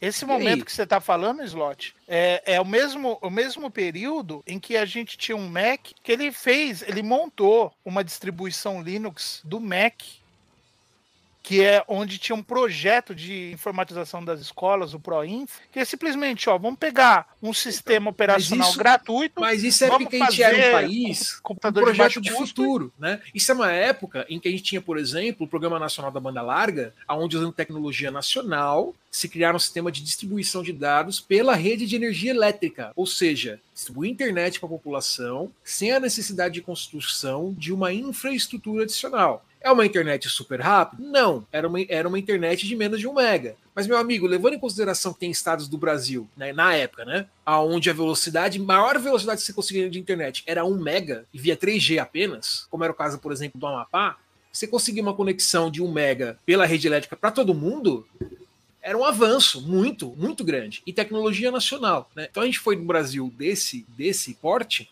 para o que a gente tem hoje, o que é muito triste. Né? É, mas assim, falando agora da, da sua, do, do chapeuzinho de, de alumínio na cabeça das suas teorias da conspiração, eu fico imaginando aonde as pessoas acham que isso vai, vai levar, né? Porque a gente vivia, a gente viveu durante muitos anos numa, numa sociedade onde esse raciocínio de você, não, a gente vai ensinar o mínimo para as pessoas trabalharem, né? é, e continuarem sendo idiotas. E isso funcionou durante muito tempo. Só que a gente vive um cenário agora onde as pessoas idiotas elas não vão mais servir para o mercado de trabalho, porque a automação vai comer todos esses trabalhadores sem exceção.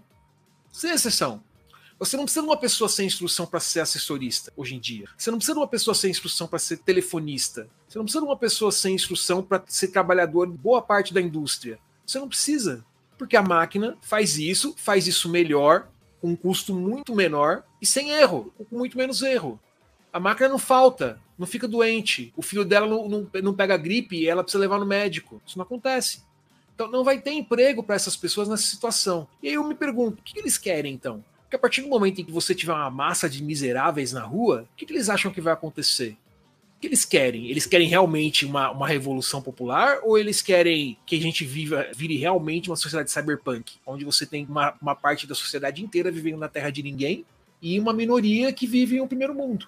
É isso que eles querem? Será que isso vai dar certo? E é, e é muito, é muito engraçado pensar nisso, porque é, eu cheguei à conclusão de que a gente, na verdade, vive. Eu sempre imaginei assim, lugares como é, Hong Kong e a China como lugares muito mais cyberpunk do que aqui. Mas aí eu vi uma entrevista do Mike Pondsmith, o autor do Cyberpunk 2020, uma vez, e que ele falou: cara, o lugar mais cyberpunk que eu conheci no mundo foi a cidade do Rio de Janeiro.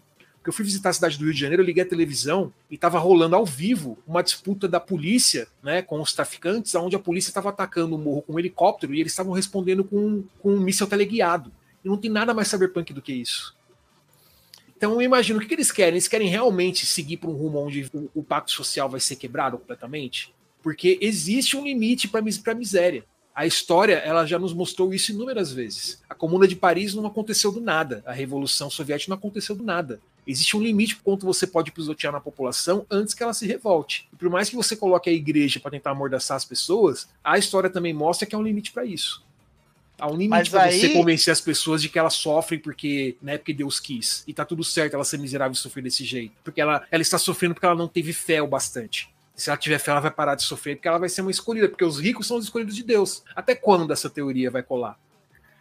Não, mas aí, Slot, eu entro E olha que eu sou otimista, hein? com o seguinte, com o seguinte fato, né? É, nós temos aí um, um programa imenso de criação, porque uh, a gente estava discutindo na semana passada sobre as ilhas de excelência que eram o ensino técnico no estado de São Paulo, né? E aí Exato. nós temos aqui uma professorinha, salvem a professorinha, professorinha de arte, perdida numa escola técnica, e com a realidade do novo ensino médio e novo tech rolando, e ela tá ali segurando a sua fala, porque ela vai soltar, ela vai resumir todo, todo esse sentimento dela num palavrão, que eu tô, tô ligado. Mas eu queria que ela falasse né, de como está sendo esse ano maravilhoso de retorno aí, o fim da pandemia, né? O Atila ele não está fazendo mais live. Como é que está sendo, Flavinha? Bom, a minha vida está muito difícil sem o Atila, porque né, era minha religião, que como eu não tenho nenhuma, o Atila ele era o, o Messias. sem ele tá difícil.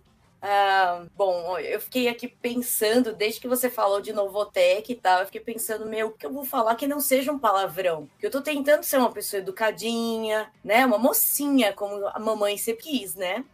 É, é que assim, para nós, talvez a realidade não tenha mudado tanto, tanto assim. Dentro do ensino técnico, a gente sempre teve essa visão uh, do, do, do, formar mão de obra, né? De se falar muito mais de mercado de trabalho do que de educação. Né? Uma vez na escola eu, eu ouvi assim, só que é uma empresa. E eu fiquei assim, mano, eu nunca esqueço essa frase. Isso aqui é uma empresa. Nós vamos implantar sistemas empresariais aqui dentro. falei, mano, isso aqui não é uma empresa. Eu não estou formando funcionários. Eu estou formando pessoas. Então, talvez eu esteja no lugar errado, não sei o que está acontecendo. Onde já se Mas... viu essa pessoa com essas ideias de 1930 de, de educação humanista? Que absurdo isso! O que, que essa, essa pequena criança está fazendo aqui? Vai querer ensinar Emmanuel Kant para as crianças daqui a pouco. Olha só que, né? abusada. Mal é, sabem eles que a Flávia foi colega de sala do Paulo Freire. Que a pessoa, daqui a, daqui a pouco vai aparecer criança aqui achando que é ser humano. Onde já se viu isso? Né? Mas aí eu vou falar uma coisa para vocês. É, eu, o Fera zoou comigo que eu fui colega de classe do Paulo Freire. Quem me dera. Mas quando a gente fala de, de Paulo Freire, obviamente que depois do governo do excrementíssimo, falar de Paulo Freire se tornou assim, uma contraversão, sei lá o que, que isso virou, né? Eu, Não, eu só de você falar essa frase aí, já apareceram sim arapongas escutando aí a nossa live agora. Pode ver que a audiência aumentou aí. ah, vem pegar eu, bando arrombado. A questão é que é, quando eu falo de Paulo Freire em sala de aula, a primeira coisa eu, eu, eu percebo alunos torcendo o nariz, sim. Segundo, quando eu falo de um ensino baseado no amor, eles dão risada tá? Então, assim, não, óbvio que dentro do, do, da escola técnica, você falar de amor, né, de uma educação, de uma formação a partir de um olhar amoroso, é, Sim, meu, não parece só... algo surreal. É surreal. No ensino médio normal. Não só dentro da escola, né? Falar de amor em tempos de ódio é uma puta de uma contravenção. Exato. Né? É, e aí, assim, dentro de um ensino médio normal, digamos, né? Não técnico, você já vira chacota. Quando você entra no ensino técnico, que eu dou aula para, por exemplo, mecatrônica, tá? Eu tenho uma turma que é de mecatrônica. Eu amo eles, por sinal. Eles são foda, eles são uma graça. Mas, mano, uh, quando outros professores que são da área técnica me ouvem falar disso, eu pago de palhaça. Alguns alunos dão risada. Olha essa tonta aí falando que me ama. E eu falo, gente, é muito, vai muito além do falar só eu te amo, mas é eu te tratar com amor. E aí eu uso a linguagem da arte para falar que você é uma pessoa uh, e não um, só um, um treco que trabalha sabe? E aí, assim, você percebe que dentro dessas escolas, que também já ouvi isso, assim, meu Deus, se eu for mandado embora, eu vou catar os seis. É de tipo, nós não estamos aqui para estimular aluno a fazer vestibular. A gente está aqui para estimular aluno a procurar mercado de trabalho. Não, eu vou fazer eles prestar de vestibular mesmo.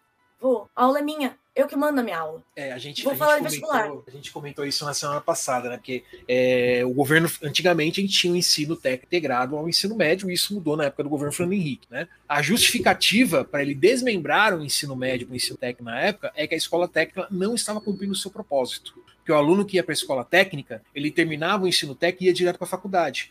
E nos anos 90, como você sabe, faculdade particular era a minoria no Brasil, a, a, o que mais tinha de oferta era, na verdade, a escola pública, ou seja, o aluno terminava o ensino técnico direto para a universidade pública. Não podia, né, gente? Não podia, né? Então a escola técnica não estava cumprindo o seu papel. Ou seja, traduzindo, a escola técnica era tão boa que não podia continuar uma escola boa desse jeito.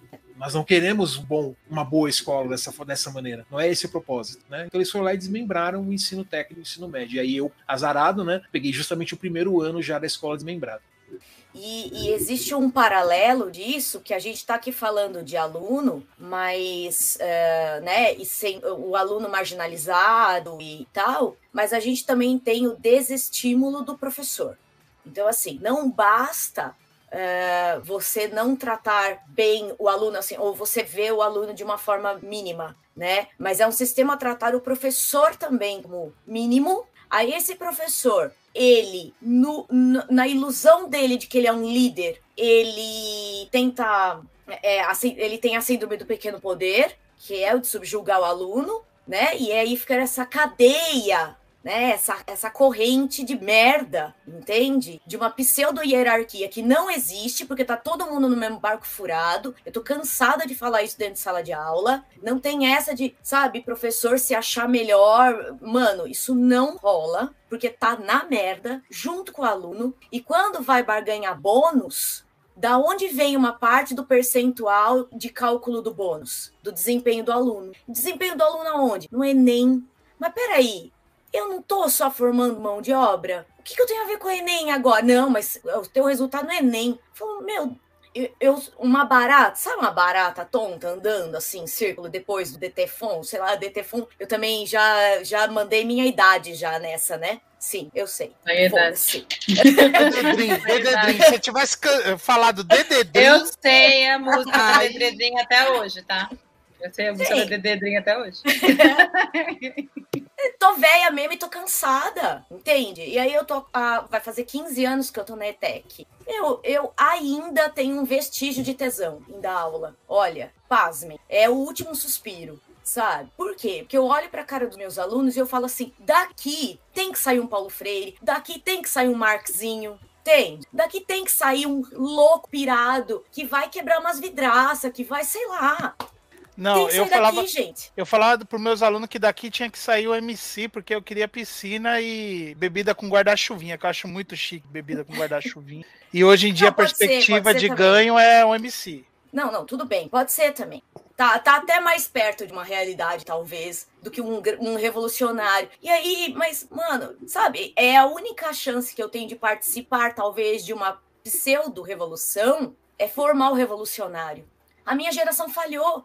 A minha geração é de um bando de bunda mole, entende? Então é como professora que eu ainda faço alguma coisa, né? E lembra aquele negócio de plantar tâmara? Você planta a tâmara, mas você nunca vai colher? É mais ou menos isso. Então é assim que eu vejo meus alunos, entende? Assim como as minhas meninas, as alunas cada vez mais feministas, engajadas, a galera que é mais militante, um pessoal que é mal visto na escola e não tá nem aí, entende? Só que eu torno a bater na tecla de que quando a gente fala em educar pelo amor, que é a educação verdadeira, a gente ainda é mal visto.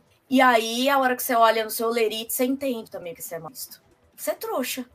Porque assim eu me sinto, trouxa. E eu não tô falando de ETEC, entende? Eu não tô falando de, de nem de no... não, eu tô falando principalmente pelo fato de eu estar no ensino médio, tá? O ensino médio ele é muito marcante para mim, porque são adultos, para mim eles são adultos. E eu, mas são adultos que eu ainda consigo tentar alcançar o coração, porque eu acho que os mais velhos eu acho que já tá tudo perdido mesmo, foda-se. Mas eu é acho, aí, aí eu acho uma que vai rolar uma, uma revolução, não da forma que a gente espera, não da forma que a gente quer, mas vai se forçar a rolar uma, uma revolução pelo seguinte: é, nós temos jovens que estão tendo que se inserir no mercado de trabalho, né, tiveram que se inserir no mercado de trabalho por conta da pandemia e é, re, realmente eles eram os únicos da casa ali a gerar renda e tal, né? É, e a gente está caminhando para um cenário que eu vejo assim, um ensino médio não obrigatório, né? Até citei a questão do Novotec aí, porque eles estão no estado de São Paulo está com um discurso, né? Estamos levando o ensino técnico vinculado ao ensino médio. Eu falo, gente, vocês estão, vocês estão, ó, vou falar, o slot não sabe, mas eu vou falar do cenário da minha escola. Ano, ano passado a gente preparou uma escola que uh, a gente, um espaço maker, compramos impressora 3D, compramos gravadora laser, separamos notebooks para ficar lá, fizemos armários imensos para colocar equipamento de robótica. Eu já pensava em dar formação para as, professoras de ou professores de tecnologia para entrar com programação e tal, não sei o que, tá, tá, tá. Nós estamos num cenário nos anos finais que é o seguinte: eu tenho 570 alunos. É, nós não perdemos nenhum aluno quando a escola se tornou integral. Na verdade, a gente teve que abrir mais espaços. É, tivemos que fazer salas, salas novas e tivemos que cancelar todo o nosso projeto, porque em vez da gente receber 13 salas, a gente recebeu 15. Então, todos esses espaços agora são salas de aula. Então, aquele, aquele ambiente que era um laboratório, pintado, com a figura do Einstein, que eu sempre eu, eu briguei para que não fosse Einstein, mas queriam fazer Einstein, então bota o Einstein lá no laboratório. Lá é uma sala de aula com carteira universitária que está no, no ano. O espaço maker, que era um espaço de, de criatividade, de mão, mão na massa, é uma sala de aula de um sexto ano, porque era, era que cabia porque eles são pequenos.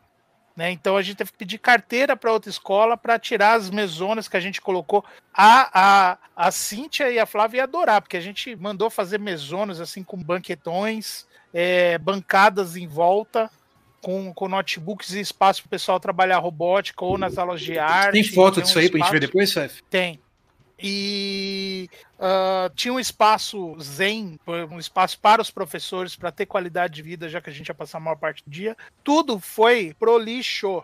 Por quê? Porque simplesmente, cara, você coloca uma sala de nono ano no espaço de laboratório, com visual super poluído, um monte de coisa que ia ser usada em laboratório, tudo enfiado debaixo da, da bancada lá. É, com, com jogo, com board game lá junto, e não sei o que em vez de você ter um ambiente produtivo, um ambiente de aprendizagem, você tem mais uma sala de aula. Porque o sistema mandou de cima para baixo que ali tivesse 15 salas de aula. E a gente preparou o cenário para a gente ter 13. Ou seja, tem dois ambientes, tem mais uma sala que tem um monte de computador que seria uma sala de aula, mas a gente ia fazer ali um rodízio, né? Ah, vamos fazer sala ambiente, que aí todo mundo aproveita os espaços e tal. Separamos. Aí o que rolou? Cara, uma confusão generalizada, os alunos não se adaptaram, empurra, empurra e tal, não sei o que. Ah, não dá certo sala ambiente, vamos voltar à sala normal. Então trancou os alunos na, nessas salas. O melhor cenário seria a sala ambiente, mas só que a fala de todo mundo é, não dá.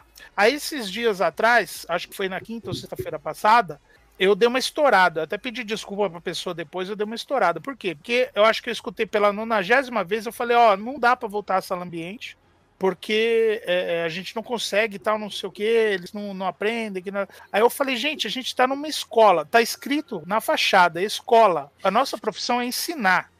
E a gente é incapaz de ensinar um ser humano a sair de uma sala e para outra. A gente está falhando. A gente está falhando. Ah, mas tal, mas não sei o que. Eu falo, não, cara, se eh, na fachada você, você tá atraindo as pessoas para cá, para esse ambiente, falando, ó, aqui nós ensinamos, tá escrito escola. E aí você me fala que é incapaz de ensinar um ser humano a transitar num corredor. Tudo bem, é muita gente, é muita gente, é um volume muito grande de alunos se movimentando ao mesmo tempo, é, mas a base, que é a educação, não está acontecendo. Aí o professor de ciência, por exemplo, ele não vai fazer uma experiência porque ele não está no espaço apropriado, ele não vai se sentir confortável, ele não tem uma pia para dispensar de repente o material que ele fez a experiência. Né? A professora de arte, ela não vai querer fazer uma coisa diferenciada, por quê? Porque de repente ela não tem um espaço adequado. Né? A professora de tecnologia não vai querer aprender a mexer no Arduino Aí teve não sei quem lá falou: ah, mas usa o micro não sei o que lá das contas lá, que é mais fácil. Eu falei: meu, a gente não tem espaço, filha da puta. Sabe? O, o Arduino é mais completo, eu consigo fazer mais coisa. Por que, que eu vou usar o outro que é mais fácil? Porque não sei o que. Meu, eu não tenho nem espaço para trabalhar essa bosta. Dá vontade de colocar o ferro de solda na tomada e enfiar no cu. Pra dar utilidade para aquela porra. Pelo menos eu me queimo, eu tiro uma licença. Acidente de trabalho. É. Abriu o CAT. Como, como que. Motivo: que ferro no. É, o que, que aconteceu? Eu escorreguei. É, desculpa, é sempre essa, né? Eu escorreguei e caí em cima. Escorreguei pelado e caí em cima. Eu estava dando uma aula de anatomia, escorreguei na experiência do professor de ciência, caí em cima do ferro de solda. Estava ligado. 20 dias de licença. Né? Então, aí, tipo assim, eu tô falando do micro. Imagina isso no macro. Né? Imagina a gente eu falando de uma escola estadual do estado de São Paulo, pô, é, é, imagina como é que tá as prefeituras aí, é, principalmente, né? A Cíntia deve até ter essa percepção melhor do que todos nós aqui. Tipo, o aluno que ele entrou no primeiro ano, durante a pandemia, ele perdeu a fase mais importante de alfabetização, ele tá no terceiro ano, sem saber nem as letras, se de repente ele tem pais interessados, né, correr atrás e ajudaram e procuraram fazer alguma coisa, porque N prefeituras não, simplesmente não teve aula, né? Enquanto teve escolas que, meu, a gente trabalhou das 7 da manhã às 11 da noite. Não, a gente tinha que, que explicar o que, era direito, o que, que era esquerda, de direção, sabe? Quadrado, círculo, precisou retomar de coisa de, de infantil para conseguir dar aula em terceiro ano, segundo ano. Tipo, como pega o lápis, como abre o caderno, o que, que é um caderno, então coisas assim. É, então, aí eu falei, aí numa formação eu tava falando para os professores, eu falei, gente, é o seguinte, é, a gente vai trabalhar para sanar esses problemas e tal, a gente tem que trabalhar e etc. Mas eu tô falando de um cenário em que a gente vai se recuperar daqui 10 anos. Especialistas falam em 4, em 2, Cara, eu falo em 10. Eu falo em 10. Se todo mundo Isso trabalhar em cima. bem otimista. Hein? E olhe lá. Nossa, é, o Fera sendo otimista, estamos aí, né? Uh! O que mais me dá desespero é que vai trocar de governo, vai passar um tempo, que eventualmente uma hora vai trocar, seja lá no próximo ou daqui quatro anos, uma hora vai trocar. Daí a galera vai trocar tudo de novo. Não, vai trocar agora, pelo amor de Deus. Copo meio cheio, por favor. O meu copo já quebrou. Independente, independente do tempo, se vai e quando, mas uma hora vai, né? É uma questão de tempo. Eu espero que troque agora também, mas é uma questão de tempo. E aí, de novo, o professor já se matou, tá todo lá se reestruturando, se vira nos 30, porque, assim, eu até entendo os caras que tem o carimbinho lá com o Fera quer fazer, porque chega uma hora que o humano também, ele, ele não aguenta mais, ele tem casa, ele tem família, ele tem que pagar conta, né? Ele não tem apoio nenhum, ele não tem estrutura, ele tem que tirar dinheiro do bolso para fazer atividade em escola, né? A gente sabe sabe como é a realidade. Tem uma hora que a, que a galera também não aguenta mais. É insustentável para o ser humano aguentar por tempo. E aí vai trocar tudo de novo, vai mudar tudo de novo, e lá vai tudo de novo, muda tudo de novo, se adapta aí, se vira, entendeu? Para retomar de novo do zero. Então, assim, é, é, desesperador. E não é à toa, né? Eu tava vendo uns índices de abandono, né, de colegas que saem da escola passa em concurso, inclusive, e não, não, não fica. E dá para compreender, assim, ah, ser professor no Brasil é coisa de gente doida mesmo, gente. Adoro vocês, vocês são doidos igual eu. Porque, assim, e ainda mais tentando ter esse olhar, né, humano, de amor, de respeito, entender que aquilo ali é um ser humano que está na sua frente. Você não é uma autoridade máxima ali, você está tendo uma troca, né, que aquela galera ali tem conhecimento, inclusive, que você nem imagina que existe tecnologia e tal. Então, assim, vai mudar de novo o governo? Tudo de novo. E fica nesse ciclo, e aí não tem fim, né? Não acaba. É desesperador, na real. Viu? Fui pessimista hoje.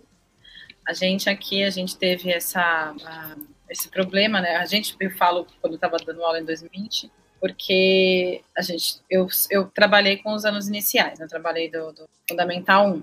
E quando eu trabalhei né, com o Fundamental 1, é, foi a única coisa que a gente a única coisa que a gente sabia é que quando a pandemia acabasse, é porque ela não acaba, a gente se acostuma com ela, é, ia ser um processo longo e lento para fazer os primeiros anos que entraram em 2020 e 2021 conseguissem se recuperar de alguma maneira. E a gente fez assim o, o que a Cintia falou de, de falar para eles é, aqui a gente indiretamente, fazendo pela, pelas EADs que foram possíveis, que foi tudo muito difícil, a alfabetização ela ficou completamente estagnada, mas a gente não parou de trabalhar. Aqui a Gracinha botou, falou, não, vocês vão trabalhar e vamos trabalhar no for possível. A gente passou um mês parado só.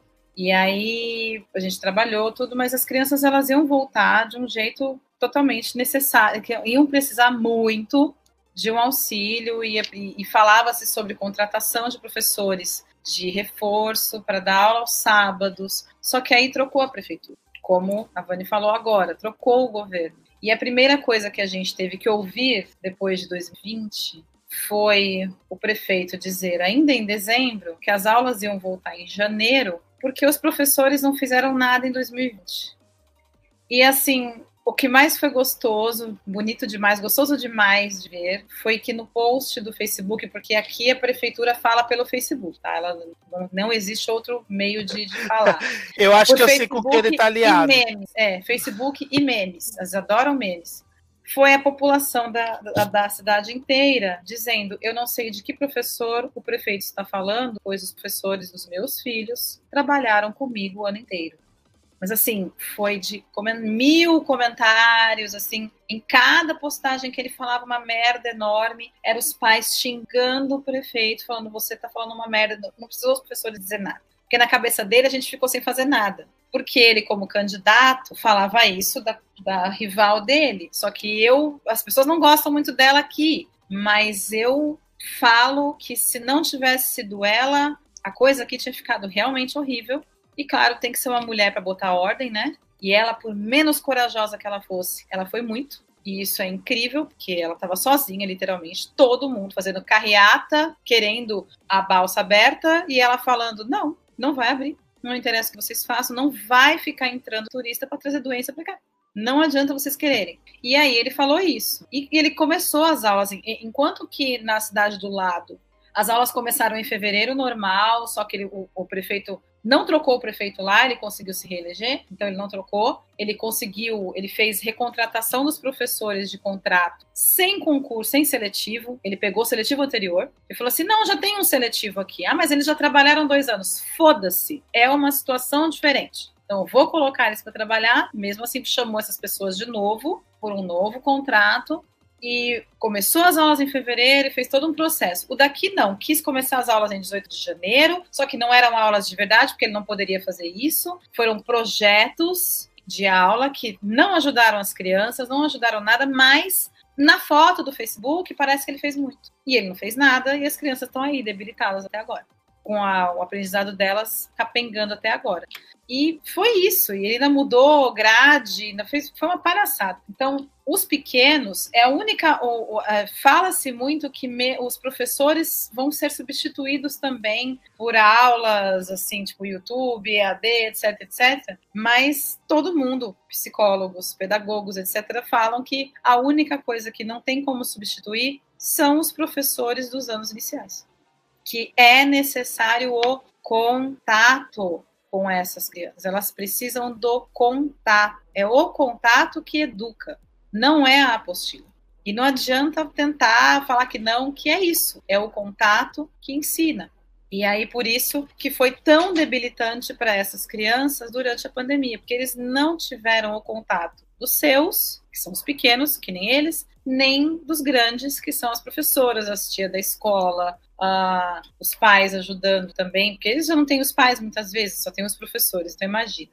Então foi muito difícil para eles e está sendo difícil até agora. Eles continuam. Isso vai ser isso vai ser respirado no, na vida deles para sempre. Não adianta, eles não vão recuperar isso. E não adianta falar ah, daqui 10 anos, daqui. Não, eles não vão recuperar. Não vão a pandemia é um trauma para eles, a situação da educação. Eles não entendem, eles não sabem, mas eles vão entender um dia e vão perceber o quanto isso foi complicado para eles, mas ainda assim eles podem não entender como isso foi complicado, porque eles também Por... não tiveram onde aprender. Por isso que a minha perspectiva de 10 anos, ela, ela, ela é trazida dessa forma. Eu queria falar que agora o, o slot está no lado pessimista do grupo, porque você vê que ele ficou até mais escuro ali, né? É o meme pronto, já dá. É o Dark Slot. já, já, estamos vendo ele pessimista. Os educadores tudo na luz aqui, e aí o slot ele ficou no escuro. Mas o, o que acontece? Até uma, uma questão que, é, é, quando eu falo 10 anos, cara, é, é prevendo que a gente vai ver os alunos que agora estão no primeiro ano, quando eles chegarem no ensino médio, aí a gente vai ter um, um ensino médio novamente, né? Porque eles vão pegar todo o ciclo sem interrupção, né? É, mas só que a gente tem, tem problemas políticos e sociais que talvez impeçam esse desenvolvimento. E aí a gente amplia esse plano, né? Quando alcançar a meta, a gente dobra a meta, né? É... Mas só que é, é, outra coisa que, que eu falo sempre, eu sempre falei em formação e volto a falar, né? Vamos fazer um exercício aqui. Eu peço para que vocês é, é, puxem da memória de vocês aí. é, a gente sempre se lembra dos professores é, ótimos e dos professores péssimos. Né? O professor mediano não está na nossa memória. Né? A gente puxa da memória sempre aqueles excelentes professores que a gente teve na vida, né? E que a gente usa como referência, como também os péssimos, né? A gente também usa como referência. Né, para nossa para nossa atuação, para a gente viver em sociedade, etc. E cara, se você for notar toda sua aprendizagem, tudo que você é, realmente aplica na sua vida, que você se lembra da escola, está muito mais ligado com os sentimentos né, da, da época, é, que você vivenciou, que você sentiu, o carinho que você sentia pela professora. Às vezes você não gostava da disciplina, mas você gostava muito da, da, da professora, do professor, e você se lembra do que era falado ali e tal. É, como também questões é, internas, né? De repente a, a música que você escuta da época que te é, traz memórias e aí por conseguinte é, é, te traz também o conhecimento que você adquiriu naquela época e por aí vai, né? Então é, não há aprendizagem sem sentimento, né? Não quero falar da pedagogia do amor porque eu vou falar de Gabriel Chalita e eu odeio ele de paixão. Odeio é uma pessoa que eu odeio de paixão. Odeio várias pessoas de paixão, mas Gabriel Chalita está nessa lista, né? É... Aí já vem, aí já vem as tia, né? Ai, você não gosta dele porque as professoras gostavam. Não, gostava dele porque não gostava dele. Inclusive as tia que ia nas convenções ver o Chalita falando, mal sabia dos, dos casos dele que eu sabia. Inclusive ele pegou um conhecido meu, mas isso é outro fato. É... Enfim, mas o, o lance da, da aprendizagem com, com amor que a que a Flávia levantou e que é importante, é porque, cara, é fato, a gente só, só se lembra aquilo que tem um sentimento ligado àquilo, ponto. Né? Você se lembra dos momentos da sua vida porque você tem sentimentos ligados àquilo. Quanta coisa a gente passou ao longo da nossa vida, né? Que as pessoas às vezes contam e você nem se lembra daquele fato, né? Mas porque você não tinha uma relação afetiva com aquele momento, não tinha nada que remetesse àquele momento. É... E a mesma coisa com relação à aprendizagem. Então, se não, não tem sentimento, tem aprendizagem. Ponto. Né? Não, não, não rola. Né? E a fala do nosso famigerado companheiro Alckmin agora, né? Vou até, deixa eu até mudar a tela de fundo aqui, enquanto eu vou falando. É o nosso companheiro Alckmin, ele falou, né? Ah, o professor tem que fazer por amor, não é pelo salário, não é pelo bônus, o que quer que seja, né? É, ele disse isso, sei lá, em 2000 e, e pau, né? 2006, 2007. Né? O nosso companheiro Alckmin, agora vermelho. Nossa, devia pintar a cara dele de vermelho antes de pôr, que agora ele é vermelhinho também. É, entrou no hall dos comunistas aí do, do país. Mas é, fato é, cara, quem tá na educação hoje está mutado, Rafael. Ele já tá até com uma cara meio de Gorbachev, né? É, então. É só um pombo cagar na cabeça dele ali, ó. Fica igualzinho. É, bota o Zangief do lado e já tá. Detalhe, ó, ele, o joinha dele nem tá tão estranho mais. Eu achava tão estranho esse joinha dele. Né? Não sabia. É o ângulo, é o ângulo que tá ajudando. É o, o, o Alckmin fazendo joia, o Dória comendo pastel. Gente, o Dória comendo pastel.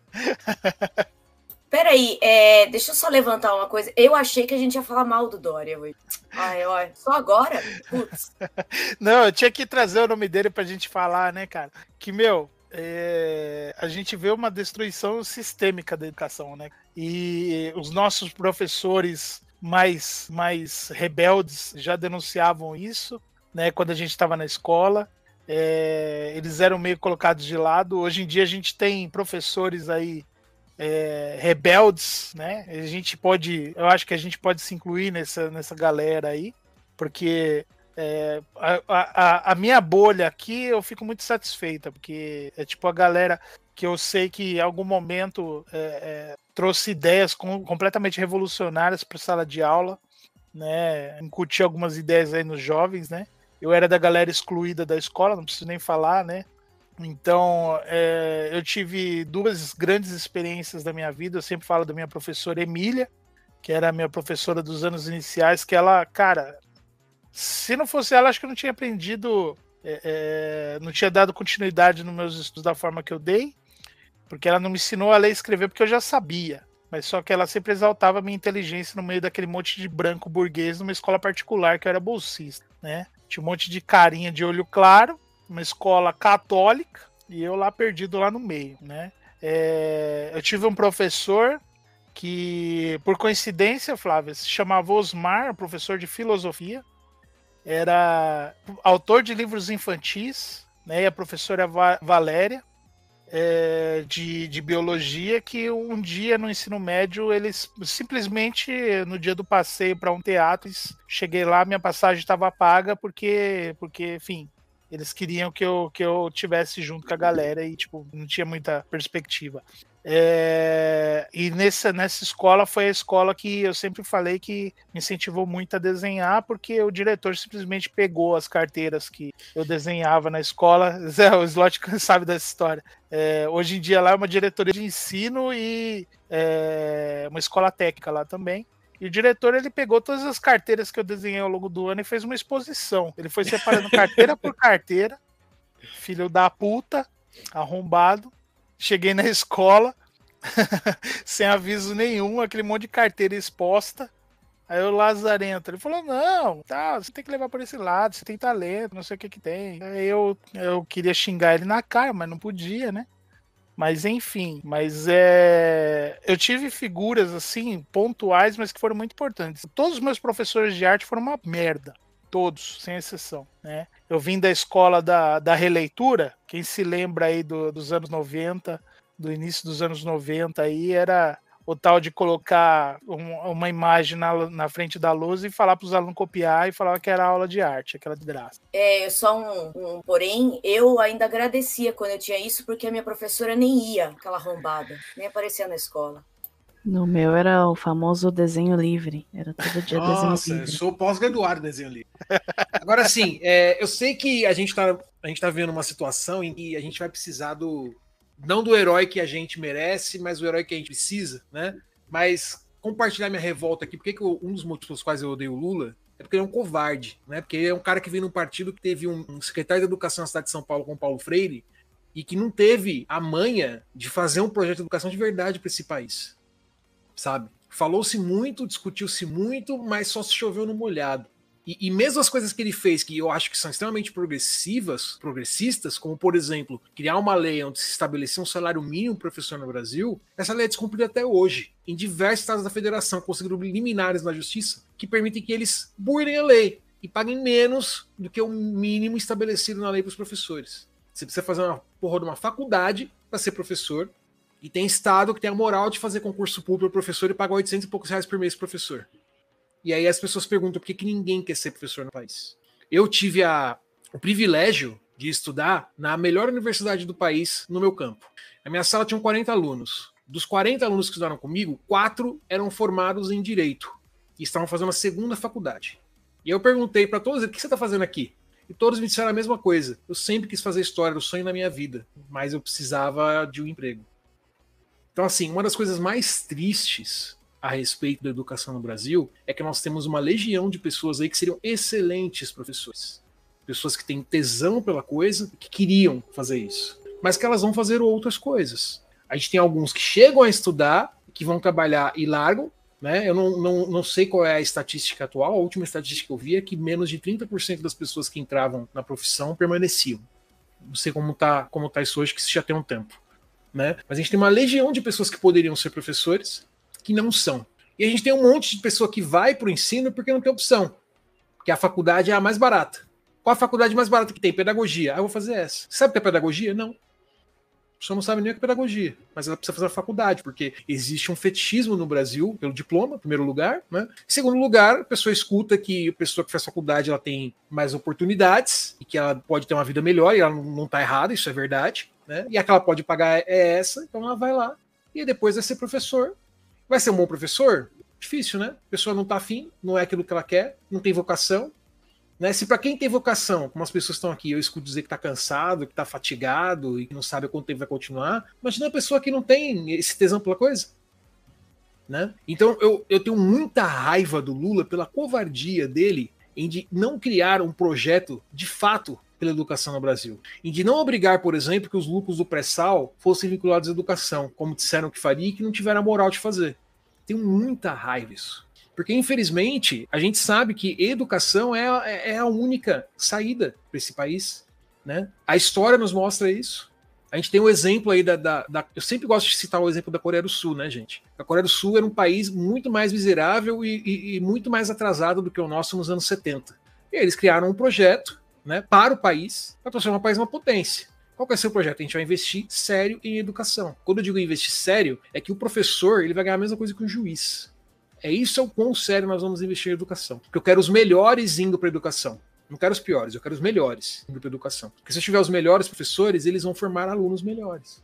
Coreia do Sul é um grande exemplo? Para muitas coisas, não. Ainda é um país que tem muita pobreza, ainda é um país que tem muita é, desigualdade social, muito maquiado, né? Muita coisa muito maquiada. Mas se você gostar de cinema coreano, se você gostar só de, de, de, de idol pop, você vai achar que é o melhor país do mundo. Se você gostar de cinema coreano, você vai ver umas realidades ali que você fala, gente do céu. Mas né? se gostar de dorama, também vai achar que é o melhor país do mundo. É, agora se você for ver o cinema mesmo, principalmente os cinemas, uns, uns, uns cineastas aí mais autorais e tal, aí você vai ver umas realidades você fala, hum, não é, não é bem assim. É, mas tá melhor do que a gente, muito melhor. É muito mais rico. É um país desse tamanho, gente e é mais rico que o nosso país, que é extremamente rico em recursos naturais, por exemplo. Que recurso natural a Coreia do Sul tem? É uma rocha. Idol. É muito pouco. É, Idol, é o recurso natural que eles têm, o BTS. Tá? É verdade, é justo. É, é justo. Stray Kids tá vindo aí. É justo. Mas esse é um recurso natural que eles cultivaram, né? Por que, que a gente não poderia cultivar aqui também? Não vale. Né? E assim, eles estão e eles estão pior que o nosso hoje em dia. Né? A gente que já chegou aí é, a ser capa da Economist como o país do futuro, né? que ia passar a, a Grã-Bretanha em PIB até 2025, hoje a gente não está nem no top 10.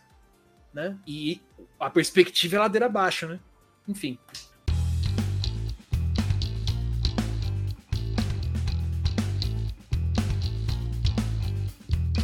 Bom, gente, duas horas de programa. Vamos para os finalmente. Considerações finais. Abrir espaço para cada um aí, dar um. Pela ordem, Vanessa, eu falei pra caceta. Nem terminei o que eu tava falando, mas nem lembro mais. Ah, não, é que se deixar, você fala até amanhã. Ah, eu falo muito. Ainda mais, ainda é... mais que você botou essa, essa, essa imagem comunista de fundo aí, aí é a hora que, pronto, tem que cortar, que senão ele vai embora, mano.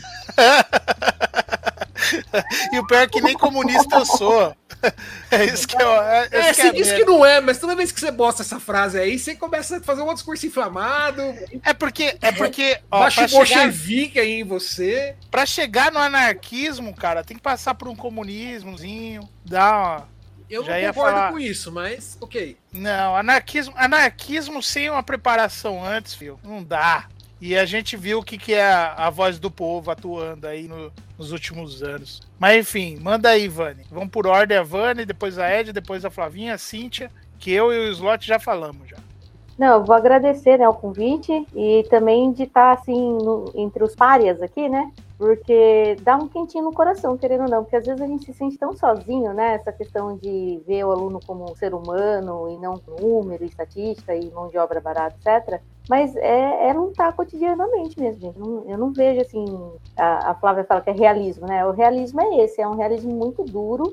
E eu não sei mesmo, assim, eu, eu particularmente como professora, acho que foi o Fera que falou no começo, a gente tá aqui em abril, eu tô exausta, sabe assim, emocionalmente, fisicamente exausta de ter que dar tudo isso, com os pais junto, que também não entende o processo que aconteceu e é tudo culpa da escola, tudo do professor. Então não sei para onde a gente vai caminhar, mas assim, como somos românticos, né, como coloquei aqui no chat, a gente vai lutando até a hora que a gente aguenta. Mas que é uma coisa exaustiva e que é desesperador, porque a própria população não tem educação para escolher também os políticos. E a gente é refém disso tempo todo, e aí fica essa correndo atrás do próprio rabo, né? Não vota no político, aí o político faz o que quer, e aí se desmonte. Aí a gente que é louco é o, o marxista, comunista, feminista e os is que querem destruir a família tradicional brasileira e as religiões. Quero então, assim, sim. eu agradeço o convite é, e eu acho que é importante discutir, né? Eu acho, para mim, particularmente, é muito importante discutir com outras pessoas que têm essa perspectiva, porque assim eu não me sinto tão sozinha, na verdade. Então eu agradeço.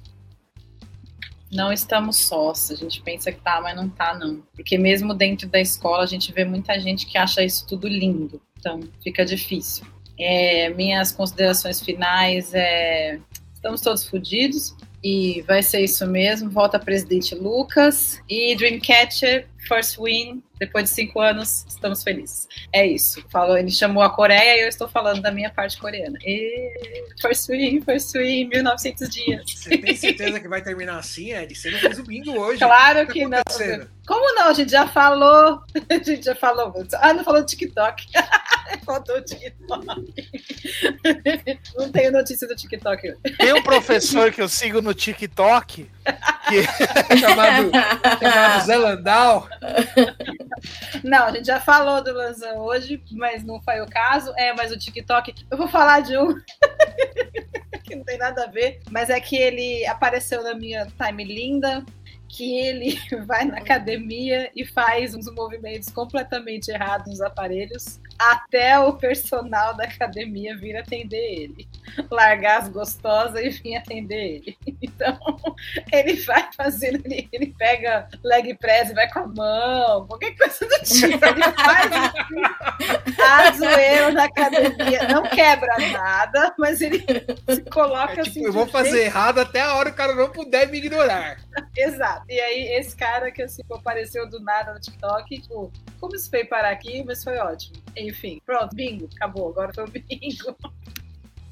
Flavinha. Bom, quero dizer que eu gostaria. Eu, muito obrigada. Adoro estar com vocês. Gosto mesmo. Vou fazer a mesma coisa que eu fiz da, da primeira vez que eu participei. Vou cobrar um encontro presencial. Precisamos. Eu vou você na ilha. Vamos para a ilha, então, bora.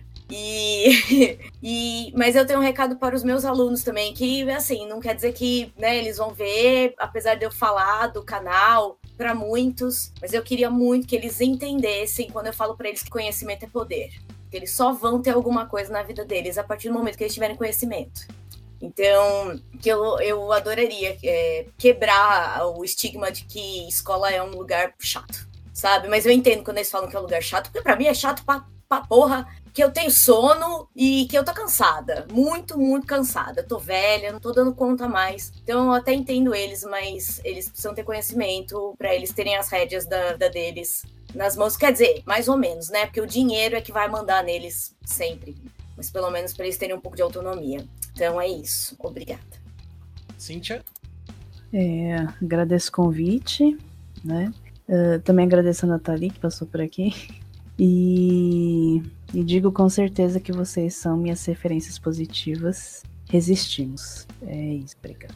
Resistimos. E a Flavinha falou sobre ensinar com amor, eu sou contra, porque como eu disse para uma amiga, para uma aluna minha, ela veio assim para mim, tia, você me ama? E eu olhei para ela e falei, mas é claro que não. E enfim, foi essa a resposta. Meu Deus! Meu Deus! Mas ela entendeu, porque a gente se gosta bastante. Mas assim, foi muito louco. Eu falei, mas é claro que não. Aí ela, ai, tia, tia! Eu falei, o que eu posso fazer? Eu não gosto de você, sai daqui. E enfim, você sabe o que eu gosto. Porque era muita bagunça queria- nas aulas de inglês. Eu queria encerrar falando que eu só falei por, pra soar bonitinho, porque na verdade todo mundo sabe que eu acho que jovem tem que acabar.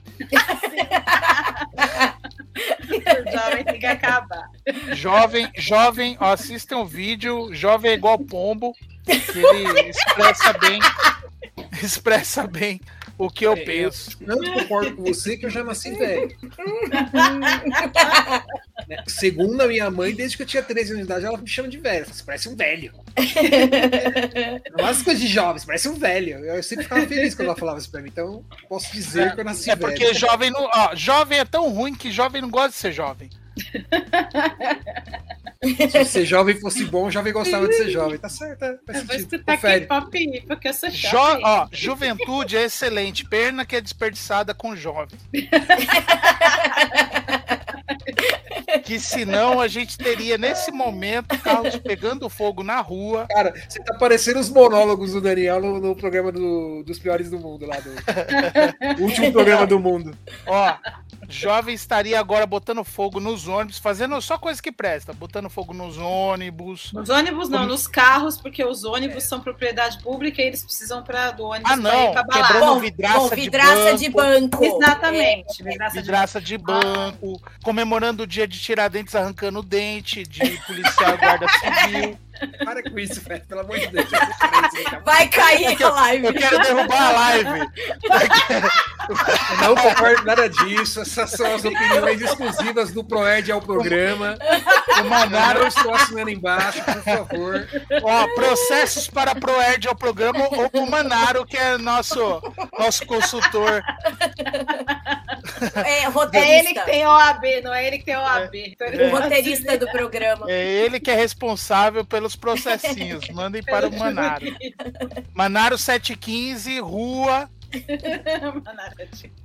Então é isso. Então é isso, minha gente. Obrigado pela participação de vocês. É, Vani, Cíntia, Flavinha, estejam sempre presentes, por favor. Sim. Semana que vem vamos falar sobre amenidades e falar sobre se o Batman novo ele é comunista ou não.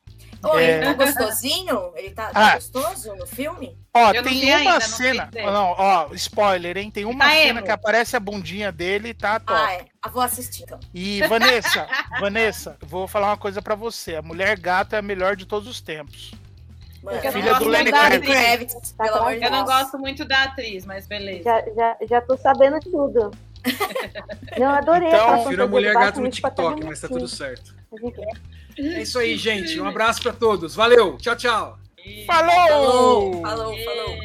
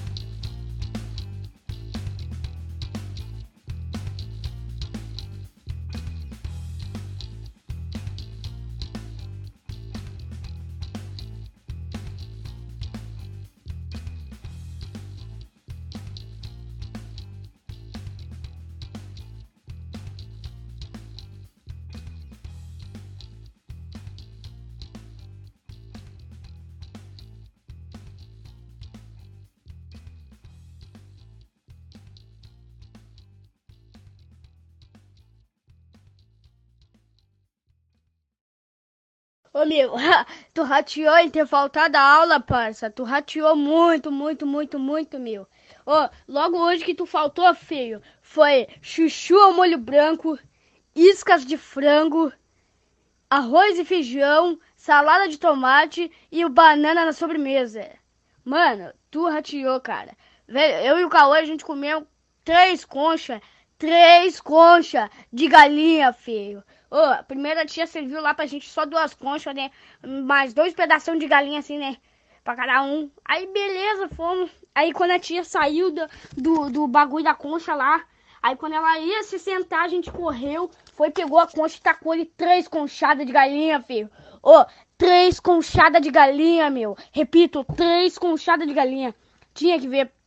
Ô, saímos de lá embuchado, meu. Pode perguntar pro Cauã se tu quiser, meu. E pode ver no cardápio na segunda se tu quiser, meu. Foi iscas de frango, cara. Perdeu, meu. Perdeu.